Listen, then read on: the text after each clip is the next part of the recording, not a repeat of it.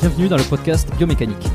Je suis Jérôme Cazerolle, ostéopathe à Montréal, et dans ce podcast, je vous propose de partir à la rencontre de sportifs, d'athlètes et de spécialistes de leur domaine. Pour mieux comprendre la mécanique du corps et de l'esprit, pour vous aider à être plus performant au quotidien, et surtout en meilleure santé.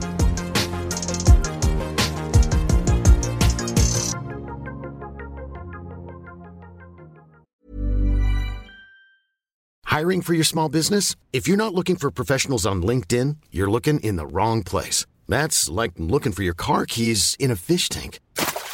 LinkedIn helps you hire professionals you can't find anywhere else, even those who aren't actively searching for a new job but might be open to the perfect role. In a given month, over 70% of LinkedIn users don't even visit other leading job sites. So start looking in the right place. With LinkedIn, you can hire professionals like a professional. Post your free job on linkedin.com/people slash people today. Avant de démarrer l'épisode, j'ai une excellente nouvelle à vous annoncer. Ça avait été un carton la première fois. J'avais reçu énormément de messages de remerciements. Ils m'avaient fait confiance. Ils ont eu raison. Et moi aussi. Et du coup, on a décidé de réitérer notre collaboration. Alors, vous l'avez compris, Unae est de retour sur le podcast. Et grâce aux nombreuses commandes de la dernière fois, ben, je vous ai encore négocié une super réduction. Et cette semaine, vous avez droit à 15% de réduction sur toute la boutique Unae avec le code biomécanique 15. Et c'est encore une fois de l'inédit. Alors, pour ceux qui étaient complètement passés à côté la dernière fois, Unae, c'est la marque de compléments alimentaires de Julien Vénesson qui fait l'unanimité dans le paysage français actuel dans le domaine de la santé et de la longévité. Ce sont des compléments d'ultra qualité avec des ingrédients de la plus haute pureté et qui sont issus de l'agriculture biologique. Ils ont une charte qualité incroyable et tout est vérifiable sur le site internet. Alors l'été arrive, il est temps de faire le plein de compléments et si vous voulez être au top de votre santé avec les meilleurs produits du marché, eh ben c'est l'occasion rêvée pour le faire. Je vous recommande à titre personnel les oméga 3 en bouteille qui sont considérés comme les plus quali actuellement sur le marché. Si vous voulez améliorer l'aspect de votre peau, la santé de vos articulations et de vos muscles, il y a aussi le collagène éthique qui est issu de poissons sauvages et d'ailleurs qui est en passe de devenir un best-seller chez eux. Euh, Je vous recommande aussi le magnésium Omnimag, hyper important pour le sommeil et la récupération nerveuse et musculaire. Vous avez aussi la vitamine D3 qui avait été un carton la dernière fois et qui est considéré comme beaucoup comme le complément à absolument avoir euh, et qui a un rôle dans quasi toutes les sphères de votre corps. Et puis ils ont aussi plein de nouveautés. Il y a le multivitamine spécial ménopause, il y a le sommeil serein qui est une version améliorée de la mélatonine pour ceux qui ont du mal à bien dormir. Il y a aussi, euh, alors je les ai pas encore testés, mais ça a l'air d'être du lourd. C'est le biotique immunité et le biotique digestion pour booster votre système immunitaire et votre microbiote.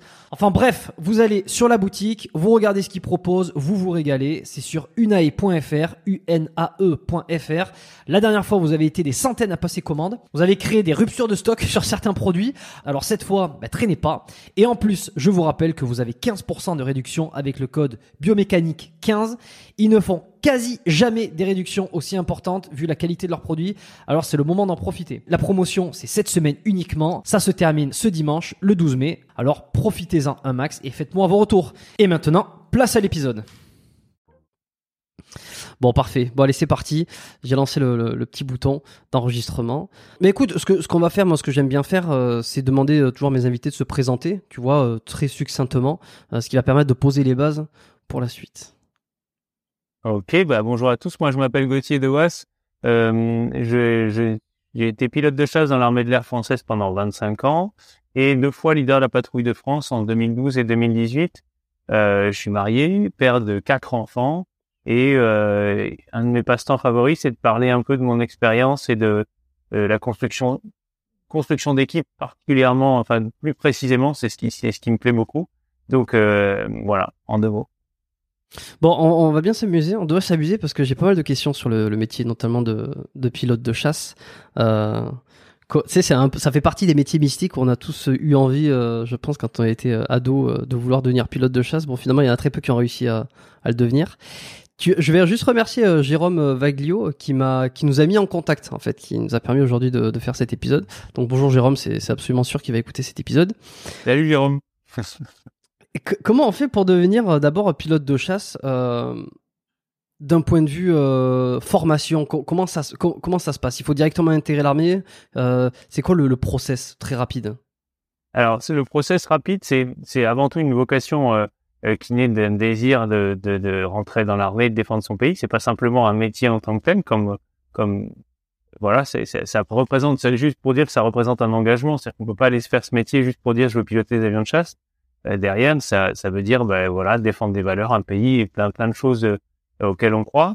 Euh, et une fois qu'on on est, euh, on est convaincu que c'est sa vocation, parce que c'est une vraie vocation, c'est-à-dire voilà, d'être prêt à, quelque part à mettre sa vie en balance pour des valeurs auxquelles on croit, eh bien, euh, il y a tout un, un chemin qui euh, va dépendre un peu de, de quel type de carrière on souhaite avoir. Est-ce que c'est une carrière un peu plus de commandement, auquel cas on fera l'école de l'air après avoir être passé par des classes préparatoires.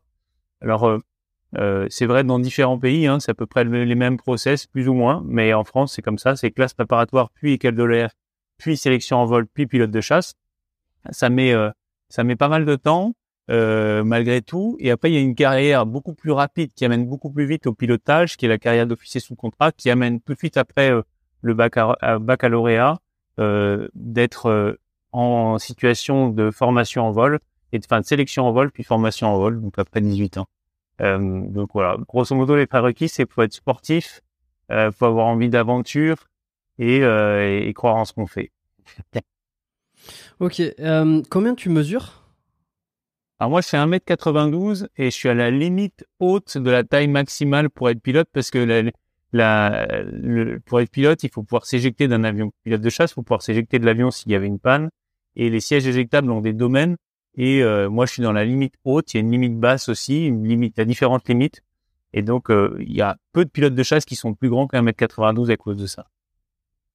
Et tu vois, c'est ça, parce que, parce que, là, tu savais pas que tu faisais 1m92, donc je suis assez étonné. J'ai toujours entendu que pour être pilote de chasse, fallait être extrêmement petit. euh, genre, même au-dessus de 1m75, c'était terminé. Plus de chance. Ça, c'est pas vrai. Ah non, c'est pas C'est un vrai. mythe. 1m92. Ouais. Il y a beaucoup de mythes qui sont des Top Gun hein, dans ce métier. Eh, tu l'as vu le dernier ou pas? Ouais, Et alors as pas... Je l'ai pas vu, hein. Je, je- t'en as pensé quoi? Ouais c'est réaliste génial. C'est génial. Il y a des choses qui sont pas réalistes, mais il y a un état d'esprit global qui, est- qui est respecté quand même. Non, c'est top. Ok, ok, bon, faudra que je le regarde alors, parce que euh, on m'a dit que c'était, il y avait quand même pas, mal de propagande US quand même hein, euh, dedans.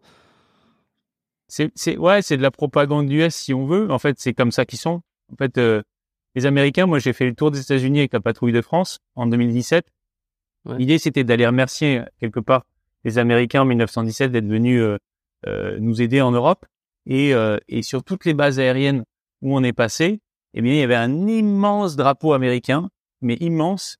Et il y a une espèce de, de, de aux États-Unis, c'est absolument incroyable euh, que, comme, comme- comment le, le pays peut, peut être derrière son armée. C'est-à-dire que à plusieurs reprises, on s'est baladé dans la rue et les gens nous ont interpellés en nous disant, euh, bah, c'est nous remerciant pour ce qu'on fait, alors qu'on était français aux États-Unis et euh, on est même allé plusieurs fois au restaurant. Et, euh, et au restaurant, en fait, euh, il y a des gens qui euh, sont venus nous payer l'addition sans même nous le dire. Et c'est au moment de payer l'addition que les gens venaient, euh, que le, le- le- les propriétaires du restaurant nous disaient non, non, mais il y a déjà quelqu'un qui a payé pour vous et il vous il voudrait, il a pas laissé de nom, il voudrait juste vous dire merci pour ce que vous avez fait. Ah, c'est marrant, hein, mais euh, bon, en France, c'est un peu moins le cas peut-être. euh, tu, tu- tu- tu- Est-ce que ça t'est arrivé de te faire payer l'addition euh, quand on t'a reconnu dans un resto? En France, c'est absolument impossible. C'est ça, ça arrivera jamais. euh, enfin, ça- ça- ce sera extrêmement rare. Je, l'ai- ça m'est jamais arrivé. En France, on demande aux, aux- aux gens de pas se balader en uniforme. Hein, Faut cacher le fait que tu sois militaire, quoi. Exactement. Ce qui, est- ce qui est assez perturbant pour un militaire. Ouais, et pourtant, euh, ouais, c'est marrant. Et comment t'expliques ça, toi, qu'aux États-Unis, il y cette, euh, cet attrait pour l'armée, enfin cet attrait, euh, attrait et puis euh, respect euh, à ce point-là, et en France, pas du tout. Alors, je pense Parce qu'il y aurait une a part un- d'histoire. Ouais, je pense qu'il y a un grand respect pour l'armée euh, en France également, euh, mais aux États-Unis, ils s'expriment là où ils s'expriment pas en France. Aux États-Unis, les gens vont vous le dire dans la rue. Vous allez rentrer dans une boutique, euh, euh, le commerçant va vous donner 5 ou 10% de réduction sur, sur, sur, sur les achats. En France, ils s'expriment pas. Ils restent très euh, très pudiques. Ouais. Mais ça n'a pas toujours été le cas aux États-Unis parce que euh, à la sortie de la, c'était qu'à la première ou la, ou, la guerre du Vietnam ou quelque chose comme ça, il y a eu beaucoup de remises en question sur l'armée. Je sais qu'à un moment donné, euh, il y a eu beaucoup de films. il y avait eu un film avec Tom Cruise justement, qui, qui, était un vétéran de l'armée et qui, qui rejetait toute cette guerre. Et depuis ça, enfin, j'ai l'impression un peu que c'est les cycles qui qui viennent, qui partent. Ouais, c'est probable. Moi, je, c'est, c'est probable. Je, je, je connais pas l'armée, enfin les États-Unis à l'époque de la guerre du Vietnam, mais euh, c'est probable qu'ils aient- ils étaient un peu en opposition. Mais malgré Mm. tout, ils ont un sentiment patriotique qui est quand même euh, très très fort, euh, C'est puissant, ouais. ouais, assez puissant. hein. Et euh, ok, alors pour, pour revenir sur le pilote de chasse, donc finalement, il n'y a pas besoin d'être si petit que ça. Une fois que tu es dans l'armée, alors tu es dans l'armée et c'est ensuite que tu choisis de te former pour devenir pilote?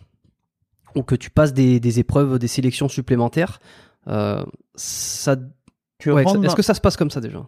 Ouais, non, tu rentres dans l'armée pour devenir pilote. C'est-à-dire que moi, j'ai, Directement. ouais, j'ai passé euh, un concours euh, qui était, qui me permettait ensuite de rentrer en sélection en vol. C'est-à-dire qu'au départ, c'est une c'est un concours et ensuite on attaque les vols et c'est pendant les vols que on va être sélectionné. C'est-à-dire que véritablement, c'est aux commandes d'un avion qu'on va euh, découvrir si on est capable ou pas de progresser suffisamment rapidement pour faire ce métier. C'est-à-dire qu'il y a y un niveau de progression, un rythme de progression qui est demandé chez les élèves pilotes euh, qui, qui doit être minimal. S'il n'est pas minimal, ça peut amener à un échec et à une réorientation.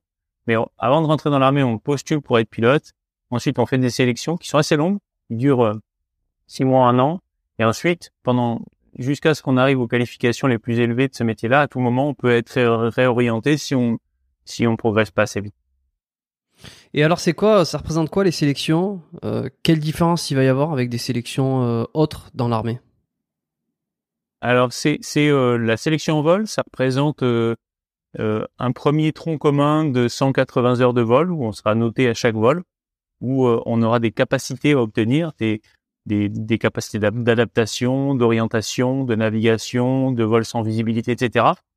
Donc, on va devoir euh, acquérir tout- tout- toutes ces compétences.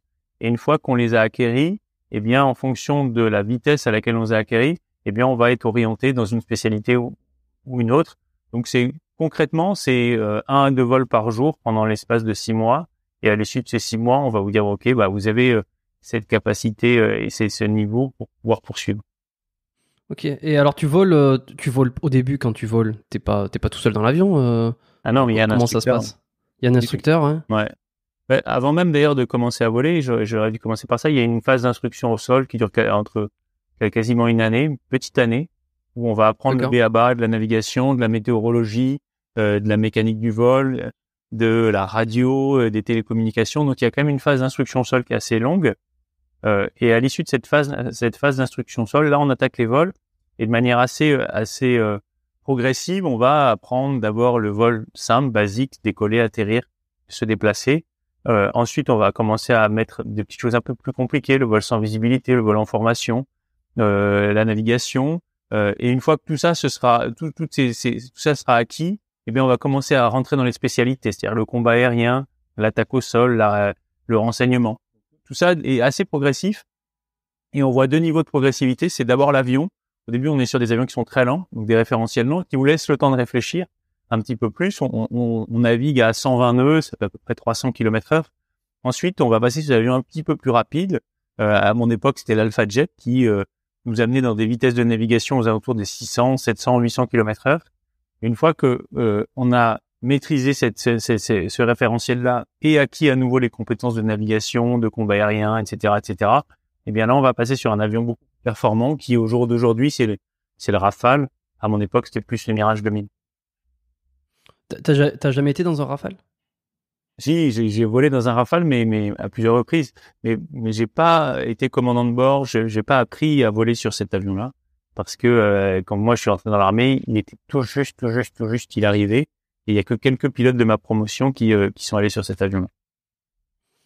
Ok, et alors la première fois que tu mets euh, le, le pied dans un avion, que tu es tout seul, un vrai, euh, et que tu dois décoller, atterrir, vraiment la première fois où tu es, tout seul aux commandes, je sais pas, est-ce que tu est-ce que t'as, il y a une impression, enfin comment ça se passe quoi? C'est hyper impressionnant. Enfin, c'est d'un côté il y a un sentiment de liberté parce que souvent cette phase-là, elle intervient après pas mal de vols en biplace avec un instructeur.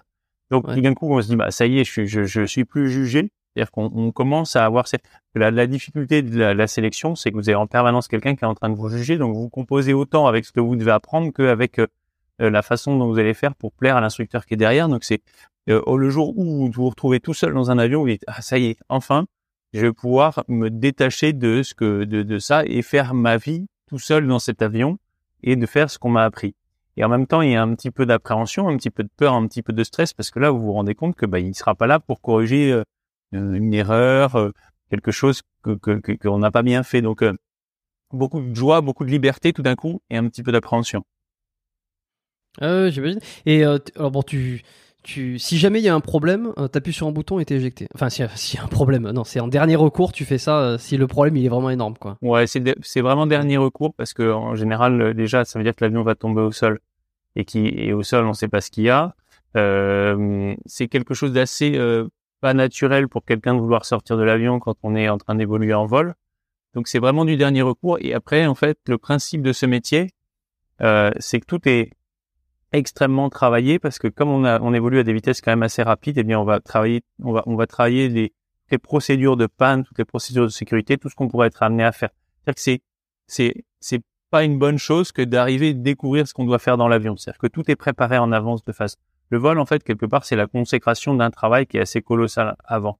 Donc, par exemple, si on parle d'éjection, on sait exactement dans quel cas on peut être amené à s'éjecter et euh, on a répété les procédures, c'est-à-dire que vous savez qu'avant de vous éjecter, vous allez passer un message de détresse, vous allez couper, euh, réduire la manette carburant, voire éventuellement couper l'arrivée du carburant. Enfin, il y a tout un tas de choses à faire qui fait que euh, vous ne vous éjectez pas comme ça parce que tout d'un coup, il se passe quelque chose d'extraordinaire. C'est extrêmement rare, même si ça peut arriver, qu'on soit obligé de s'éjecter sur une action réflexe. Mais ça peut arriver quand mmh. même aussi. Et alors sur, sur, quelle euh, problématique, enfin à quel moment euh, on, s'éjecte? C'est en termes de problème d'avion, c'est parce que ça fonctionne, il y a plus rien qui fonctionne, parce que euh, c'est vrai que moi je connais pas trop l'aéronautique pour le coup. Le, ouais, il y a, fonctionne. Il y a plusieurs cas de figure. Bah, déjà, moi j'aimerais rassurer ceux qui nous écoutent, c'est quand même hyper rare. Moi j'ai fait, j'ai 4000 heures de vol, je me suis jamais éjecté. Et, et dans ma promotion, il y a un pilote qui s'est éjecté en 25 ans, donc c'est quand même déjà relativement rare. C'est-à-dire qu'il y a beaucoup de sécurité. Il faudrait pas, encore une fois, ce qui est, ce qui est hyper important, c'est que chacun comprenne que c'est pas un métier fait par des demi-dieux. C'est un métier comme un peu beaucoup de métiers techniques où il faut euh, juste se préparer pour maîtriser le niveau de sécurité. Après, mmh. euh, ce qui peut vous amener à vous éjecter, c'est assez multiple. Comme certains avions, on est, moi par exemple, j'ai fait toute ma carrière sur un Mirage 2000 qui est un monoréacteur. Si le réacteur ne pousse plus pour une raison ou une panne, qui est extrêmement rare mais qui peut arriver, mais là vous êtes amené à vous éjecter. Et souvent c'est une éjection qu'on a le temps de préparer. En revanche, euh, si vous pouvez vous éjecter, si tout d'un coup vous perdez les commandes, vous perdez la, maîtrise de votre avion, ce qui là aussi c'est extrêmement rare pour d'autres raisons, des parts en vrille, qui pas maîtrisé. Sur des avions un petit peu plus anciens, ça arrivait de temps en temps où en fait vous décrochiez, l'avion partait en vrille, et, donc là, euh, partir d'une certaine altitude devient irrattrapable et là vous vous éjectez. C'est c'est une action souvent qu'on effectue vraiment en dernier recours. Hmm. Je vais peut-être avoir une, question un peu à la con.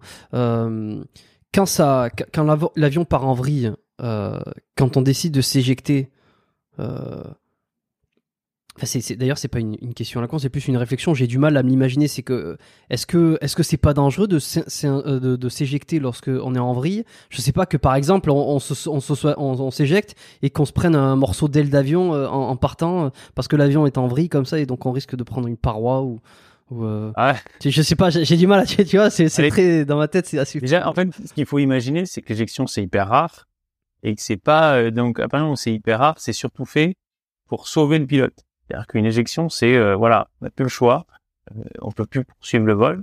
C'est un cas de figure qui arrive quasiment jamais. Le jour où ça vous arrive, ça pour but, ça, a le but de vous sauver votre vie. Donc tout est fait pour que ça sauve votre vie, mais ça veut pas dire que derrière vous aurez pas une entorse, vous aurez pas un petit choc par-ci par-là.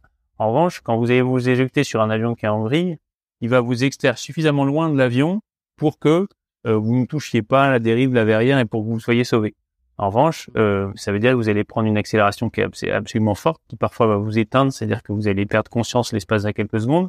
Et après, quand vous allez arriver au sol, eh bien, le parachute d'un siège éjectable est rarement aussi grand qu'un parachute classique, et donc vous allez arriver avec une vitesse euh, verticale qui est assez élevée. Donc, grosso modo, ça va vous sauver, c'est bien l'essentiel. Ouais, et alors c'est possible de rester euh, par exemple inconscient? Je, je, je, pose des questions sur ça parce que je pense qu'on est tous très euh, très curieux euh, de, de, de, un peu des, de ces situations d'urgence comme ça. moi le premier, si tu tombes inconscient pendant l'éjection, est-ce que tu finis, t'es es censé finir par te réveiller à un moment donné avant de toucher terre? Parce que si tu prépares pas ton atterrissage parachute, ça peut être encore pire, j'imagine. Non, non, tu, quand tu perds euh, quand même connaissance, c'est très très court. C'est quelques quelques centièmes de seconde, quelques dizaines de secondes, quelques dixièmes de seconde. Euh, vous- on récupère en fait c'est le, fait de la- euh, l'accélération liée à l'éjection qui va Mm. faire que l'espace d'un temps assez court, le sang va plus irriguer le cerveau. Mais ce qui, ce qui est assez euh, quelque part, la plupart des pilotes de chasse sont expérimentés et qu'on fait expérimenter en centrifugeuse. C'est le phénomène assez classique pour un pilote sur un, sur ce qu'on appelle le l'accélération centripète, c'est-à-dire que c'est le même type d'accélération que tu vas prendre par exemple en virage dans un avion, c'est-à-dire que c'est une accélération qui va de la tête vers les pieds. Et donc le, sang qui habituellement est envoyé vers le cerveau, eh bien là n'arrive plus jusqu'au cerveau. Et la première conséquence quand c'est fait de manière progressive, c'est d'abord on perd la vue, et une fois qu'on a perdu la vue, eh bien après on s'éteint complètement. Mais dès qu'on va, dès que la- l'accélération va s'arrêter, le sang va refluer tout de suite au cerveau et euh, on va récupérer euh, la conscience.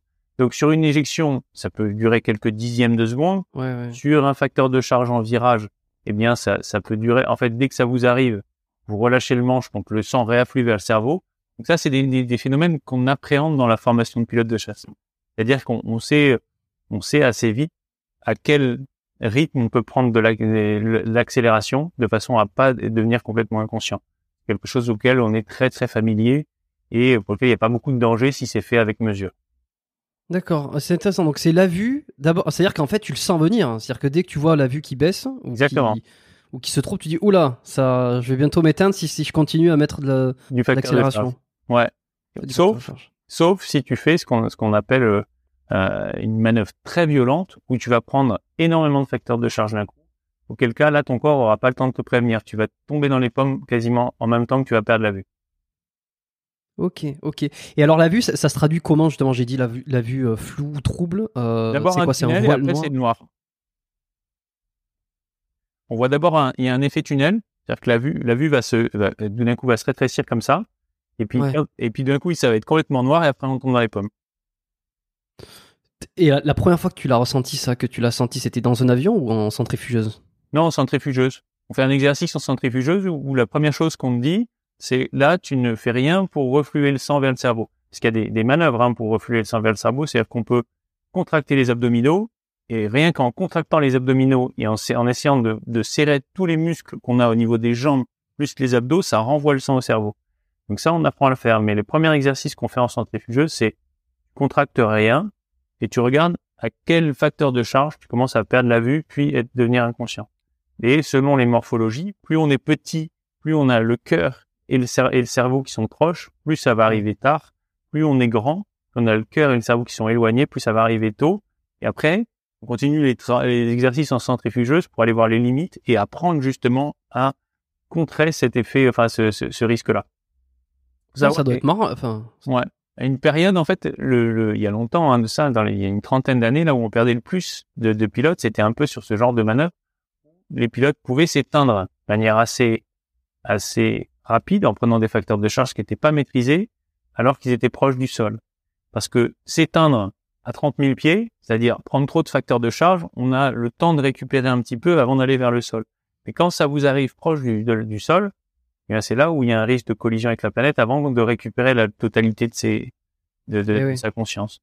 Donc tout ça, tout ça, c'est c'est là où on voit que la, la- la formation de pilote de chasse est énormément professionnalisée parce qu'on est allé chercher un peu toutes ces techniques, tout- toutes ces euh, cette formation pour éviter l'accident. tu, tu penses que tu peux progresser sur ça, sur euh, le facteur de charge, sans, sans jouer euh, sur euh, la contraction des muscles ou le, la technique ou le positionnement du corps? Est-ce que l'être humain a une marge de progression sur sa capacité, sa résistance à, à ne pas subir la perte de conscience? Ah non, enfin, il, si s'il contracte pas, il tombe, il tombe dans les pommes en fonction de la distance cœur-cerveau. Si, si, il peut, il peut progresser en travaillant les techniques de, de, de euh, qui travaillent, on travaille beaucoup avec la respiration et la contraction des muscles. Ça, si on en fait régulièrement et dès le départ de, de- du facteur de charge, on peut arriver à, à supporter du facteur de charge pendant longtemps. Ça, on peut progresser, mais sans avoir d'action corporelle, c'est-à-dire avec les muscles, les abdos, la respiration, on ne progresse pas. Il n'y a pas de système physiologique euh, qui pourrait euh, s'adapter euh, en fonction de, ce, de cette répétition de, Oui, charge et qui ferait que la pression artérielle ou quoi. Non, Pour le ouais, coup, c'est vraiment, pour pas faire un jeu de mots, c'est biomécanique. ouais, ouais, elle est bien celle-là. ouais, c'est putain, c'est passionnant, c'est intéressant. Et est-ce que est-ce qu'il y a des épreuves euh, lors de la sélection euh, qui visent justement à tester euh, le niveau de charge que la, que la personne est, est, est capable d'encaisser?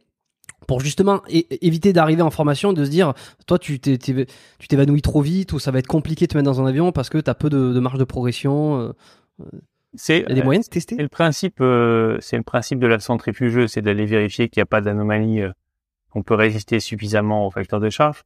Mais ce qu'il Mm. faut bien voir, c'est que c'est un métier qui demande d'être plutôt généraliste que technicien, que, que très spécialiste. Au sens où, si dès que la personne ne résiste pas à un pendant 30 secondes, dès qu'elle a le moindre petit problème, on, la sort de la sélection, en fait, à la fin, il n'y a plus personne, ou finalement, des profils qui sont trop, euh, euh, parce que quand, on me demande moi quelle est la quand des jeunes viennent viennent discuter euh, mais qu'est-ce qu'il faut avoir comme qualité pour être pilote de chasse pour moi la première qualité c'est la c'est la volonté. C'est la volonté la volonté la volonté. C'est-à-dire que en fait il faut euh, si on commence à être euh, c'est vraiment une image d'épinal ce que tu évoques là euh, qui est que le pilote de chasse c'est un un demi-dieu alors on sait d'où ça sort hein, je veux dire quand on voit Top Gun 1 et Top Gun 2 euh, on a l'impression que c'est un demi-dieu, c'est un super-héros. Et du coup, dans l'inconscient collectif, c'est des, ce sont des super-héros. Alors, c'est, c'est le métier absolument incroyable. On vit des émotions fantastiques. On part en vol, on monte à 40 000 pieds en quelques, quelques dizaines de secondes, etc. Mais euh, c'est, pas, c'est, ça ce que retranscrit Top Gun là-dedans. C'est, c'est, un peu pas tout à fait juste. La première séquence où euh, l'amiral à bord du porte-avions dit à Maverick euh, je vais vous envoyer à Top Gun, l'école des pilotes de chasse, vous allez vous confronter aux meilleurs des meilleurs. Bon, ça, ça a créé une image qui fait que à chaque, ouais. tous les pilotes, quand on débarque, tous les, les jeunes pilotes de chasse, quand on débarque à la sélection, on se dit qu'on va jamais y arriver parce qu'on sera jamais le meilleur des meilleurs. La réalité est quand même tout autre. Et je ne compte plus euh, les copains que j'ai pu rencontrer qui disaient Ah, moi je voulais être pilote de chasse, mais j'en étais complètement incapable sans qu'ils aient jamais essayé. Donc euh, si on commence à dire si tu ne supportes pas de 9G, tu peux pas faire ce métier, en fait on n'aura plus personne à la fin. Et, et ça sert à rien en plus, parce que ce qui compte, c'est de pouvoir maîtriser euh, euh, un peu tout le panel des missions et puis se maîtriser soi-même pour aller pour aller sur les théâtres. Donc euh, non, en fait, c'est pas un critère limitant. Enfin, ça, ça l'est rarement. Bon, bah, ça donne une certaine forme d'espoir aussi, enfin pour ceux qui veulent le faire quoi. C'est que t'as pas besoin d'être un top enfin être demi-dieu. Néanmoins, t'as quand même besoin d'avoir certaines euh, capacités physiques, j'imagine. Euh, je dire, si tu es quelqu'un qui j'aime bien cette image, qui mange des chips toute la journée sur ton canapé, qui a pas beaucoup de conditions physiques, ça va peut-être être difficile de devenir un pilote de chasse. Ça, demande quoi physiquement, euh, les sélections ou la formation? Ouais, ouais, tu as raison. Faut être sportif. Faut, faut être, euh, faut, faut, faut pas fumer euh, euh, un paquet par jour. Et euh, il faut faire du sport ou un minimum. Il faut faire marcher sa tête. Euh, en soi, euh, ça ne demande pas des compétences et des qualités extraordinaires, mais être un peu sportif. voilà, être allé jusqu'au baccalauréat euh, pour avoir un minimum de connaissances en mathématiques, en physique. Ah c'est l'essentiel. Et après, après c'est un combat. Après, les sélections en vol, ça va durer huit mois. Et ensuite, on aura toute une période de formation. Et chaque vol, quelque part, eh bien, il faut aller le chercher, quoi. Donc, euh, donc voilà, c'est- un peu ça l'idée, quoi. L'idée, c'est plus un marathon qu'un sprint. T'as as connu des, des pilotes, euh, des collègues à toi par exemple, qui, qui étaient toujours fumeurs en activité, euh, qui, qui s'en griller une petite après un vol, euh, ou, Ouais. ou se manger un kebab, ou tu vois, je, je- Ouais, ouais, on le pas truc, que des mais- sportifs de niveau. ouais. Mm. Oui, il y en a. Il y en a, même si c'est pas. En fait, c'est toujours pareil. Hein, c'est euh, quelques pilotes qui sont fumeurs, euh, grillent le stress, une partie de leur stress comme ça. C'est pas l'idéal. C'est pas l'idéal. C'est toujours pareil. En fait, si tu veux être vraiment vraiment bon dans l'avion, si tu veux être en pleine forme, mieux éviter les excès, quoi. Après, euh, Ouais. Et puis la cigarette, je veux dire, ça joue sur le, la pression artérielle, le débit sanguin, le, la, la fréquence cardiaque. Ouais. Ça doit pas être non plus euh, oufissime dans un avion. ouais, hein. ça joue aussi sur les bâtonnets pour la vision de nuit. Ça joue sur pas mal de petites choses. Ah ouais, d'accord, ça je Ouais. savais pas. Beaucoup moins.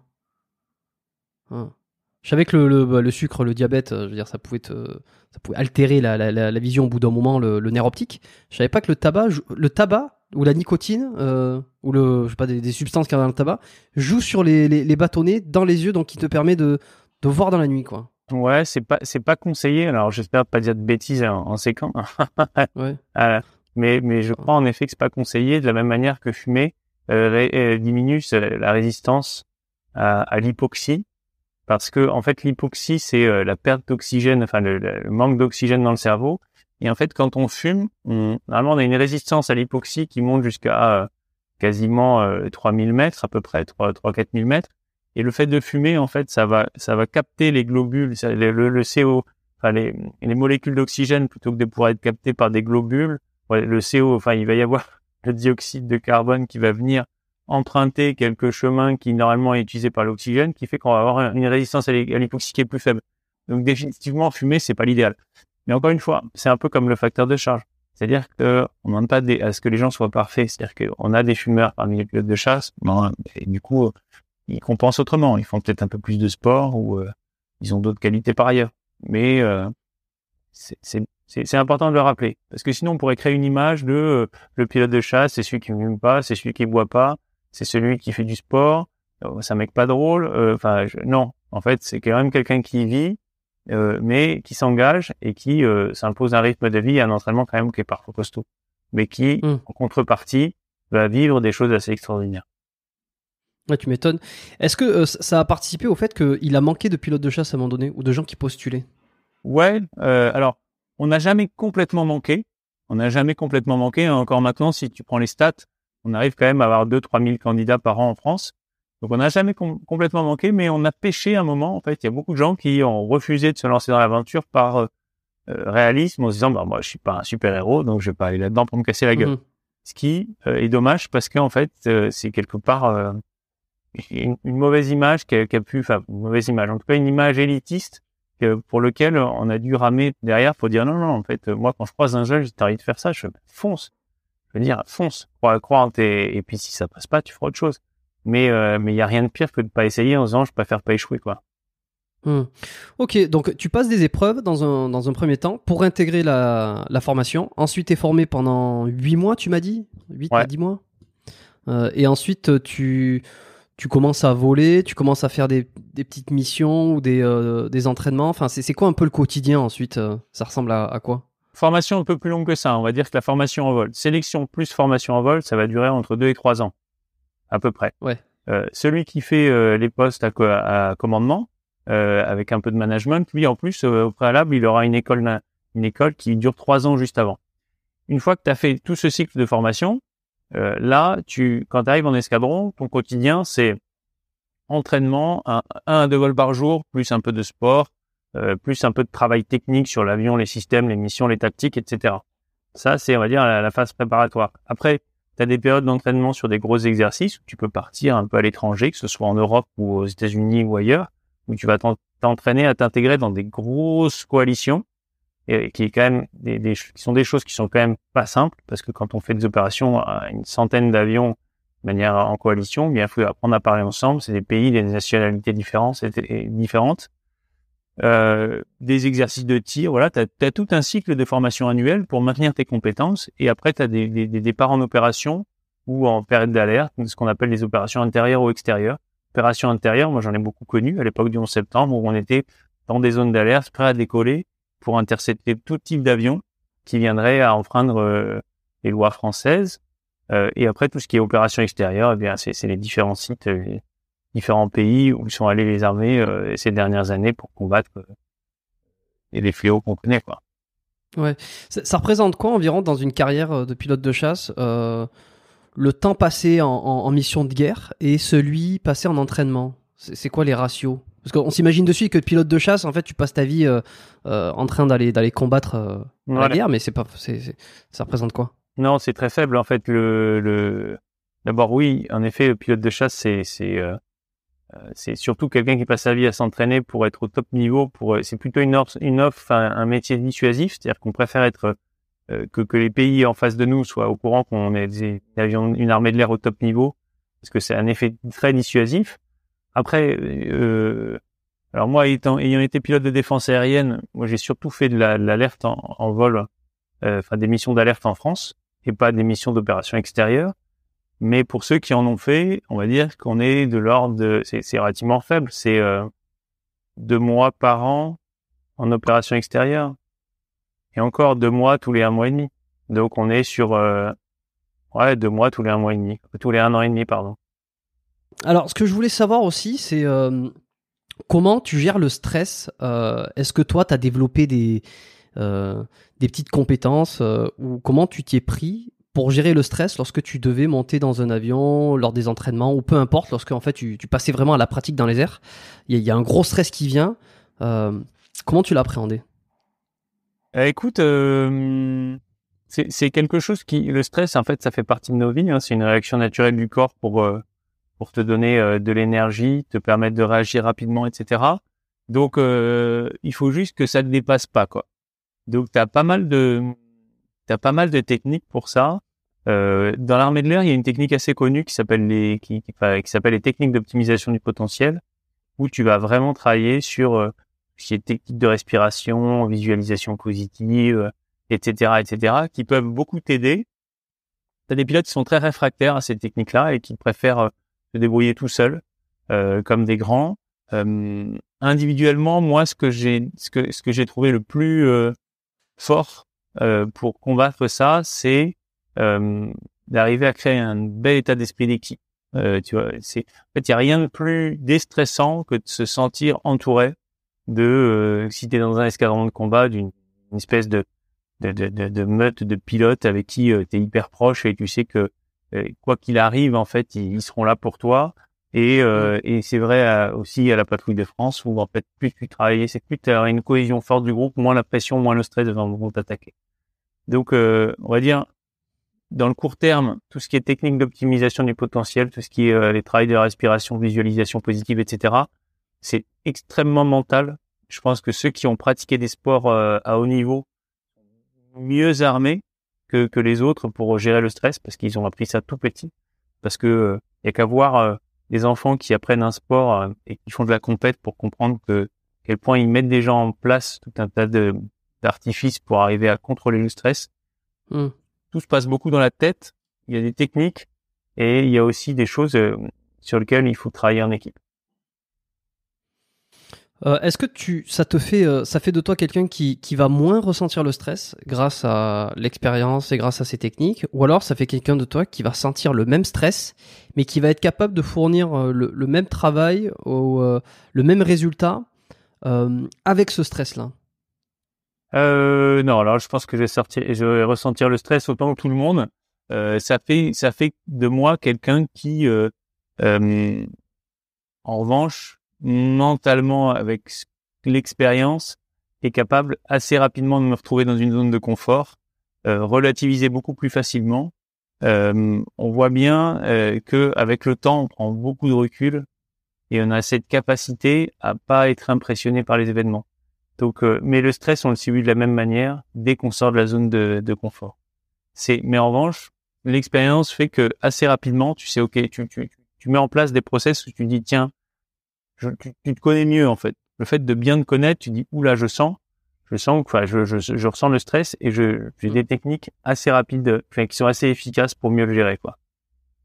C'est quand que tu ressens le stress ou que toi tu as ressenti le stress le plus? Est-ce que c'est au moment de, au décollage, euh, à certaines, certaines manœuvres en l'air? Écoute, euh, systématiquement, euh, systématiquement, à partir du moment où je faisais quelque chose de nouveau. Ouais. Et euh, ouais, dès que je faisais quelque chose de nouveau, je recevais du stress. En fait, c'est un grand, c'est un, c'est c'est pour tout le monde en particulier. C'est-à-dire que de la même manière que quand tu vas changer de job, tu vas être, euh, tu, tu vas pouvoir ressentir un stress quand tu quand tu vas retrouver quelqu'un pour enfin re- recommencer à faire quelque chose et qu'il y aura une coupure de, de- liée à des vacances ou autre chose. En fait, tu vas ressentir du stress. Et grosso modo, en fait, le stress apparaît quand t'es dans un, quand, quand t'es dans l'inconnu. Et, et l'inconnu, c'est vrai que c'est quelque chose que tu connais souvent dans ce métier de pilote de chasse. Et souvent, tu vas partir euh, euh, soit faire des opérations à l'extérieur, et bien à ce moment-là, c'est c'était complètement dans l'inconnu. Même en France, tout décollage, toute mission présente une forme d'inconnu. Et c'est ça qui va tout de suite mettre ton corps en alerte et va te, te stresser. Et c'est là où euh, il faut que tu mettes en place bien tout un tas de petites petites euh, on va dire petites musiques qui va te permettre de revenir dans un état à peu près normal pour que ton stress te, te- ne, ne te, ne te dépasse pas. Hum. Tu continues aujourd'hui à te mettre euh, dans des états inconnus comme ça euh, Est-ce que tu as une déformation professionnelle? Est-ce que tu sais le, le bénéfice que ça a? Donc euh, tu t'obliges à faire des choses euh, inconnues? Non, non, pas du tout. Euh, en fait, on est encore une fois, là, ça rejoint un peu le thème du début où je disais ouais, est-ce qu'on on considère que le pilote de chasse est, euh, est quelqu'un qui a des capacités hors normes euh, et c'est pas vrai. En fait, il est soumis au stress comme tout le monde, mais euh, il va mettre en place assez rapidement tout un tas de petites techniques pour euh, mentalement dépasser ce stress et arriver à le, gérer, à le garder à un niveau acceptable. Mais quelque part, c'est plutôt une réaction saine que d'être stressé parce que on a besoin de gens qui savent qui savent aller chercher leurs limites et enfin de ne pas dépasser leurs limites. Et le stress est souvent un bon un bon signal d'alarme pour éviter de dépasser les limites. Donc on apprend à le gérer et euh, et en apprenant à le gérer, c'est en apprenant assez vite à revenir dans sa zone de confort tout en étant capable de, de, de tester les limites sans les dépasser. Ok. Tu, tu l'as vu le film Je sais pas, je pense à ça parce que je pense à Stress et à, à Dans les airs. euh, le film Armageddon avec Bruce Willis? Non. Non, c'est bon, c'est un vieux film des années euh, 90, je crois. Alors, c'est sûr que c'est pas, ils sont pas pilotes de chasse, c'est juste que euh, ils sont tous euh, astronautes et enfin, ils, sont tous obligés de devenir astronautes pour aller euh, désinguer un astéroïde qui va qui va venir impacter la Terre. Mais euh, là où je veux en venir, c'est qu'il y en a un qui a le mal de l'air. euh, et qui devient fou et qui commence à faire n'importe quoi, il commence à rigoler dans des situations de stress absolu, il commence à chanter, à dire des conneries. Est-ce que ce, ce mal de l'air là, il existe? Alors peut-être pas dans les étoiles, enfin, Euh, été, mais Le, le mal de l'air existe au sens où tu peux être malade en vol. Euh, Ouais. mais, mais mentalement, t'amener à faire n'importe quoi mentalement, non, je connais pas. Euh, Pour demander à Thomas Pesquet. Si ouais, ouais. demander à Thomas Pesquet. Qui pètent des câbles. Euh, ouais, et le mal de l'air, est-ce que ça c'est euh, c'est la même physiologie que le mal de mer? C'est-à-dire que tu vas ressentir la même chose, euh, Ouais. Ouais. Une forme de désorientation spatiale. C'est pas de la désorientation spatiale, c'est juste que ton oreille interne va pas assez vite. Et du coup, comme dans un avion, ça bouge beaucoup, ça, ça évolue assez vite, eh bien, ça peut te, ça peut te désorienter, quoi. ouais, Et te rendre malade. Le type d'entraînement que tu fais, que tu as besoin de faire, euh, l'entraînement physique, euh, que ça soit pendant la phase de formation ou pendant toute ta carrière finalement, est-ce que tu euh, c'est un peu plus axé sur le cardio, sur la résistance musculaire, sur euh, on veut pas des mecs qui sont euh, qui sont hyper musclés non plus pour entrer dans le, cockpit, j'imagine. Donc euh, l'hypertrophie c'est pas utile par exemple. On veut des mecs qui soient en bonne santé. Si- S'il y avait un travail spécifique à faire, c'est surtout sur qui est muscle profond, gainage, etc. Parce qu'il faut plutôt, on l'a vu pour le facteur de charge, il faut plutôt des abdos. Euh, dans l'avion, tu subis quand même beaucoup d'accélération, donc c'est bien en fait d'être musclé parce que ça te permet de contrer ça, quand même pas mal. Euh, mais pas des muscles hypertrophiés comme tu le dis, pas des muscles bodybuildés, juste juste Ouais. juste plutôt quelqu'un qui serait athlétique. Euh, c'est souvent nous on a besoin de gens, enfin le, le pilote a besoin d'être athlétique pour deux raisons, c'est qu'en fait le fait de faire du sport ça contrecarre les effets né- néfastes du stress et ça te permet d'évacuer quand même pas mal. Et donc tout ce qui est micro-traumatisme cervical, bas du dos, etc. Et bien le fait d'être bien gainé, bien bien athlétique, et bien on le supporte beaucoup mieux. Hmm. Donc les exercices, ça va être euh, gainage euh, statique, gainage Ouais. dynamique. Ouais. Euh, ouais, la performance, la force par exemple, euh, le fait de développer sa force, est-ce que c'est intéressant ou Non. pas? Non, ça n'a pas Non, d'intérêt. non, non, la force, ça n'a pas d'intérêt pour le, le pilote. Euh, non, c'est, c'est, en fait, il faut voir le sport comme euh, de l'hygiène chez nous. Ok. Ouais. Tu, euh, tu, tu, tu commandes avec le, t'as le, le- alors je sais pas, c'est le joystick, comment, le levier manche, de, ouais. le manche, pardon. Ouais. On va se foutre de ma gueule, on dira, il dit des, il, ah, il sait pas ce qu'il raconte. Bah non, je sais pas ce que je raconte, je le connais pas. Euh, donc le, le manche, tu conduis avec le manche et euh, t'as plein de boutons autour, on s'imagine le truc comme ça et tu connais absolument tout. Euh, là, ça fait pas Ça- beaucoup ça- de boutons, hein, ça fait une dizaine Non. de boutons au maximum. Donc c'est pas énorme. Ah, c'est pas énorme. Ok, Non. ok, ok, ok. Alors, Et alors 2012, ouais, sur les avions modernes, t'en as de plus en plus, mais moi, je les ai, j'ai- c'est, c'est, je les ai moins connus, ceux-là. D'accord. 2012 et 2017, euh, 2012 et 2018, c'est ça, t'es dans la patrouille de France? Ouais. Euh, comment ça se passe la sélection? La première fois en 2012 déjà, quand tu quand tu quand tu savais pas, est-ce qu'on t'appelle, on te dit euh, euh, tiens il y, a une- bonne nouvelle, on aimerait que vous ren- que vous la patrouille de France ou c'est toi qui fais les démarches? Euh, moi, j'ai un parcours particulier qui est assez, qui est pas classique pour la patrouille de France. C'est que la première fois où je rentre à la patrouille, Euh, c'est pas moi. Normalement, le, recrutement classique, c'est volontariat. Euh, t'es volontaire. Une fois que euh, les systèmes, les ressources humaines de l'armée de l'air disent OK, il est volontaire, il peut aller postuler. Tu vas postuler, tu es reçu par la patrouille. Et la patrouille, au bout du, après le moment où elle a reçu tous les candidats, fait une espèce de conclave où elle, revoit tous les dossiers et après elle choisit trois pilotes. Moi, ça s'est passé un peu différemment parce que le, le chef d'état-major de l'armée de l'air à l'époque voulait changer un peu euh, l'ancienneté du leader. Et pour changer l'ancienneté du leader, il a dit cette année, c'est moi qui vais choisir celui qui va venir postuler chez vous. C'est-à-dire que c'est d'abord le chef d'état-major de l'armée de l'air qui a dit, OK, euh, j'aimerais que ce soit tel pilote qui aille à la patrouille de France et ensuite ce pilote va se présenter. Donc moi, j'ai pas fait acte de candidature, euh, ce, qui, ce qui fait que j'avais un profil un petit peu différent des autres. Et ensuite, je suis allé me présenter à la patrouille de France, juste quand même pour vérifier que que eux m'acceptent en tant que futur leader, parce que c'est un choix traditionnellement se fait par cooptation. Et là, ça a matché. Donc euh, voilà. Pas, pas, pas forcément très volontaire au début, pas parce que j'avais pas envie, mais je me sentais pas forcément euh, euh, capable de le faire. Ça me paraissait être une marche un peu haute pour moi. Mais justement, alors qu'est-ce qu'on fait exactement dans la patrouille de France? On... on a l'image, et de ce qu'on voit, c'est une fois par an le, le, le, défilé ouais. avec, avec le, les poudres là dans les airs, avec le, drapeau, tout ça. Ouais. Mais euh, est-ce que c'est uniquement ça? C'est beaucoup de mois de préparation pour ce, ce défilé, cette chorégraphie, ou est-ce qu'il y a d'autres choses? En fait, c'est euh, la patrouille de France, c'est l'ambassadeur des ailes françaises.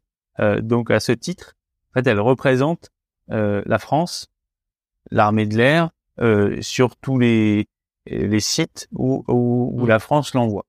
Donc, grosso modo, on peint, on ne fait pas comme envoyer du rouge, du bleu et du blanc dans le ciel, on envoie d'abord la première chose qu'on peint, c'est un drapeau. Et, et, euh, et, donc, quand on rentre à la patrouille de France, on sait qu'on va avoir quelque part cet honneur que d'aller dessiner un drapeau bleu, blanc, rouge un petit peu partout où on va aller. Et ça, c'est un truc assez fabuleux à vivre parce que les premières fois qu'on le vit, on se rend compte que de l'impact que ça a sur les gens. C'est-à-dire que, en fait, euh, eh bien, on va survoler comme ça des espaces où on va peindre un drapeau bleu, blanc, rouge. Et une fois qu'on sera posé, qu'on va aller rencontrer les gens qui étaient juste en dessous, on va voir toute l'émotion que ça a été pour eux de voir ces avions passer avec leur drapeau. Et, on parlait tout à l'heure de patriotisme et du patriotisme américain. Et c'est mm. pour ça que je pense que le patriotisme français est très pudique. C'est-à-dire qu'il faut des émotions assez fortes comme voir un drapeau français passer avec des avions, que à ce moment-là, quand vous alliez au contact des Français, vous vous rendez compte de toute l'émotion que ça, représente pour eux. Donc en fait, être pilote de la patrouille de France, c'est ça. C'est juste représenter son pays, représenter les ailes françaises et, et, aller un petit peu partout comme ça, faire des démonstrations, essayer de le faire le mieux possible, les plus, les plus techniques, les plus impressionnantes possibles pour que les gens soient fiers de leur pays et de leur couleur. Et ça, c'est un, truc de dingue à vivre. Hum, comment tu voulais préparer euh, ces démonstrations? Euh... C'est six mois d'entraînement. Euh, d'abord, c'est une nouvelle équipe, une nouvelle équipe qui se constitue avec trois pilotes qui arrivent, trois pilotes qui partent, et euh, cette nouvelle équipe a six mois pour être structurée. C'est-à-dire qu'au début, vous savez, les trois nouveaux, les trois jeunes recrues sont, sont pilotes de chasse depuis 15 ans, mais ce qu'on fait en vol à la patrouille de France n'a absolument rien à voir avec euh, ce qu'on va apprendre ensuite, euh, bah, ce, ce, qu'on fait avec ce qu'on a appris pardon au début. Hmm. Que donc euh, c'est des manœuvres. Quand vous êtes en escadron de combat au début, on, jamais on vous autorise à vous croiser très près, très vite, à voler en formation sur le dos, sur la tranche, eh bien tout ça, on va l'apprendre à la patrouille de France. Donc il y a toute une période qui dure six mois où on apprend ça, où on apprend euh, euh, le B à bas du vol en formation à 8, puis euh, des choses un petit peu plus complexes dans, dans, ce, dans ce vol-là. Donc c'est très court finalement pour apprendre ça, et c'est là où on voit que la formation est hyper bien faite parce qu'en l'espace de six mois, vous avez un pilote qui a jamais volé en formation à 8, qui s'est jamais mis sur le dos, etc., etc. Et six mois après, il sait le faire euh, quel que soit le site où il va aller se où il va aller en démonstration.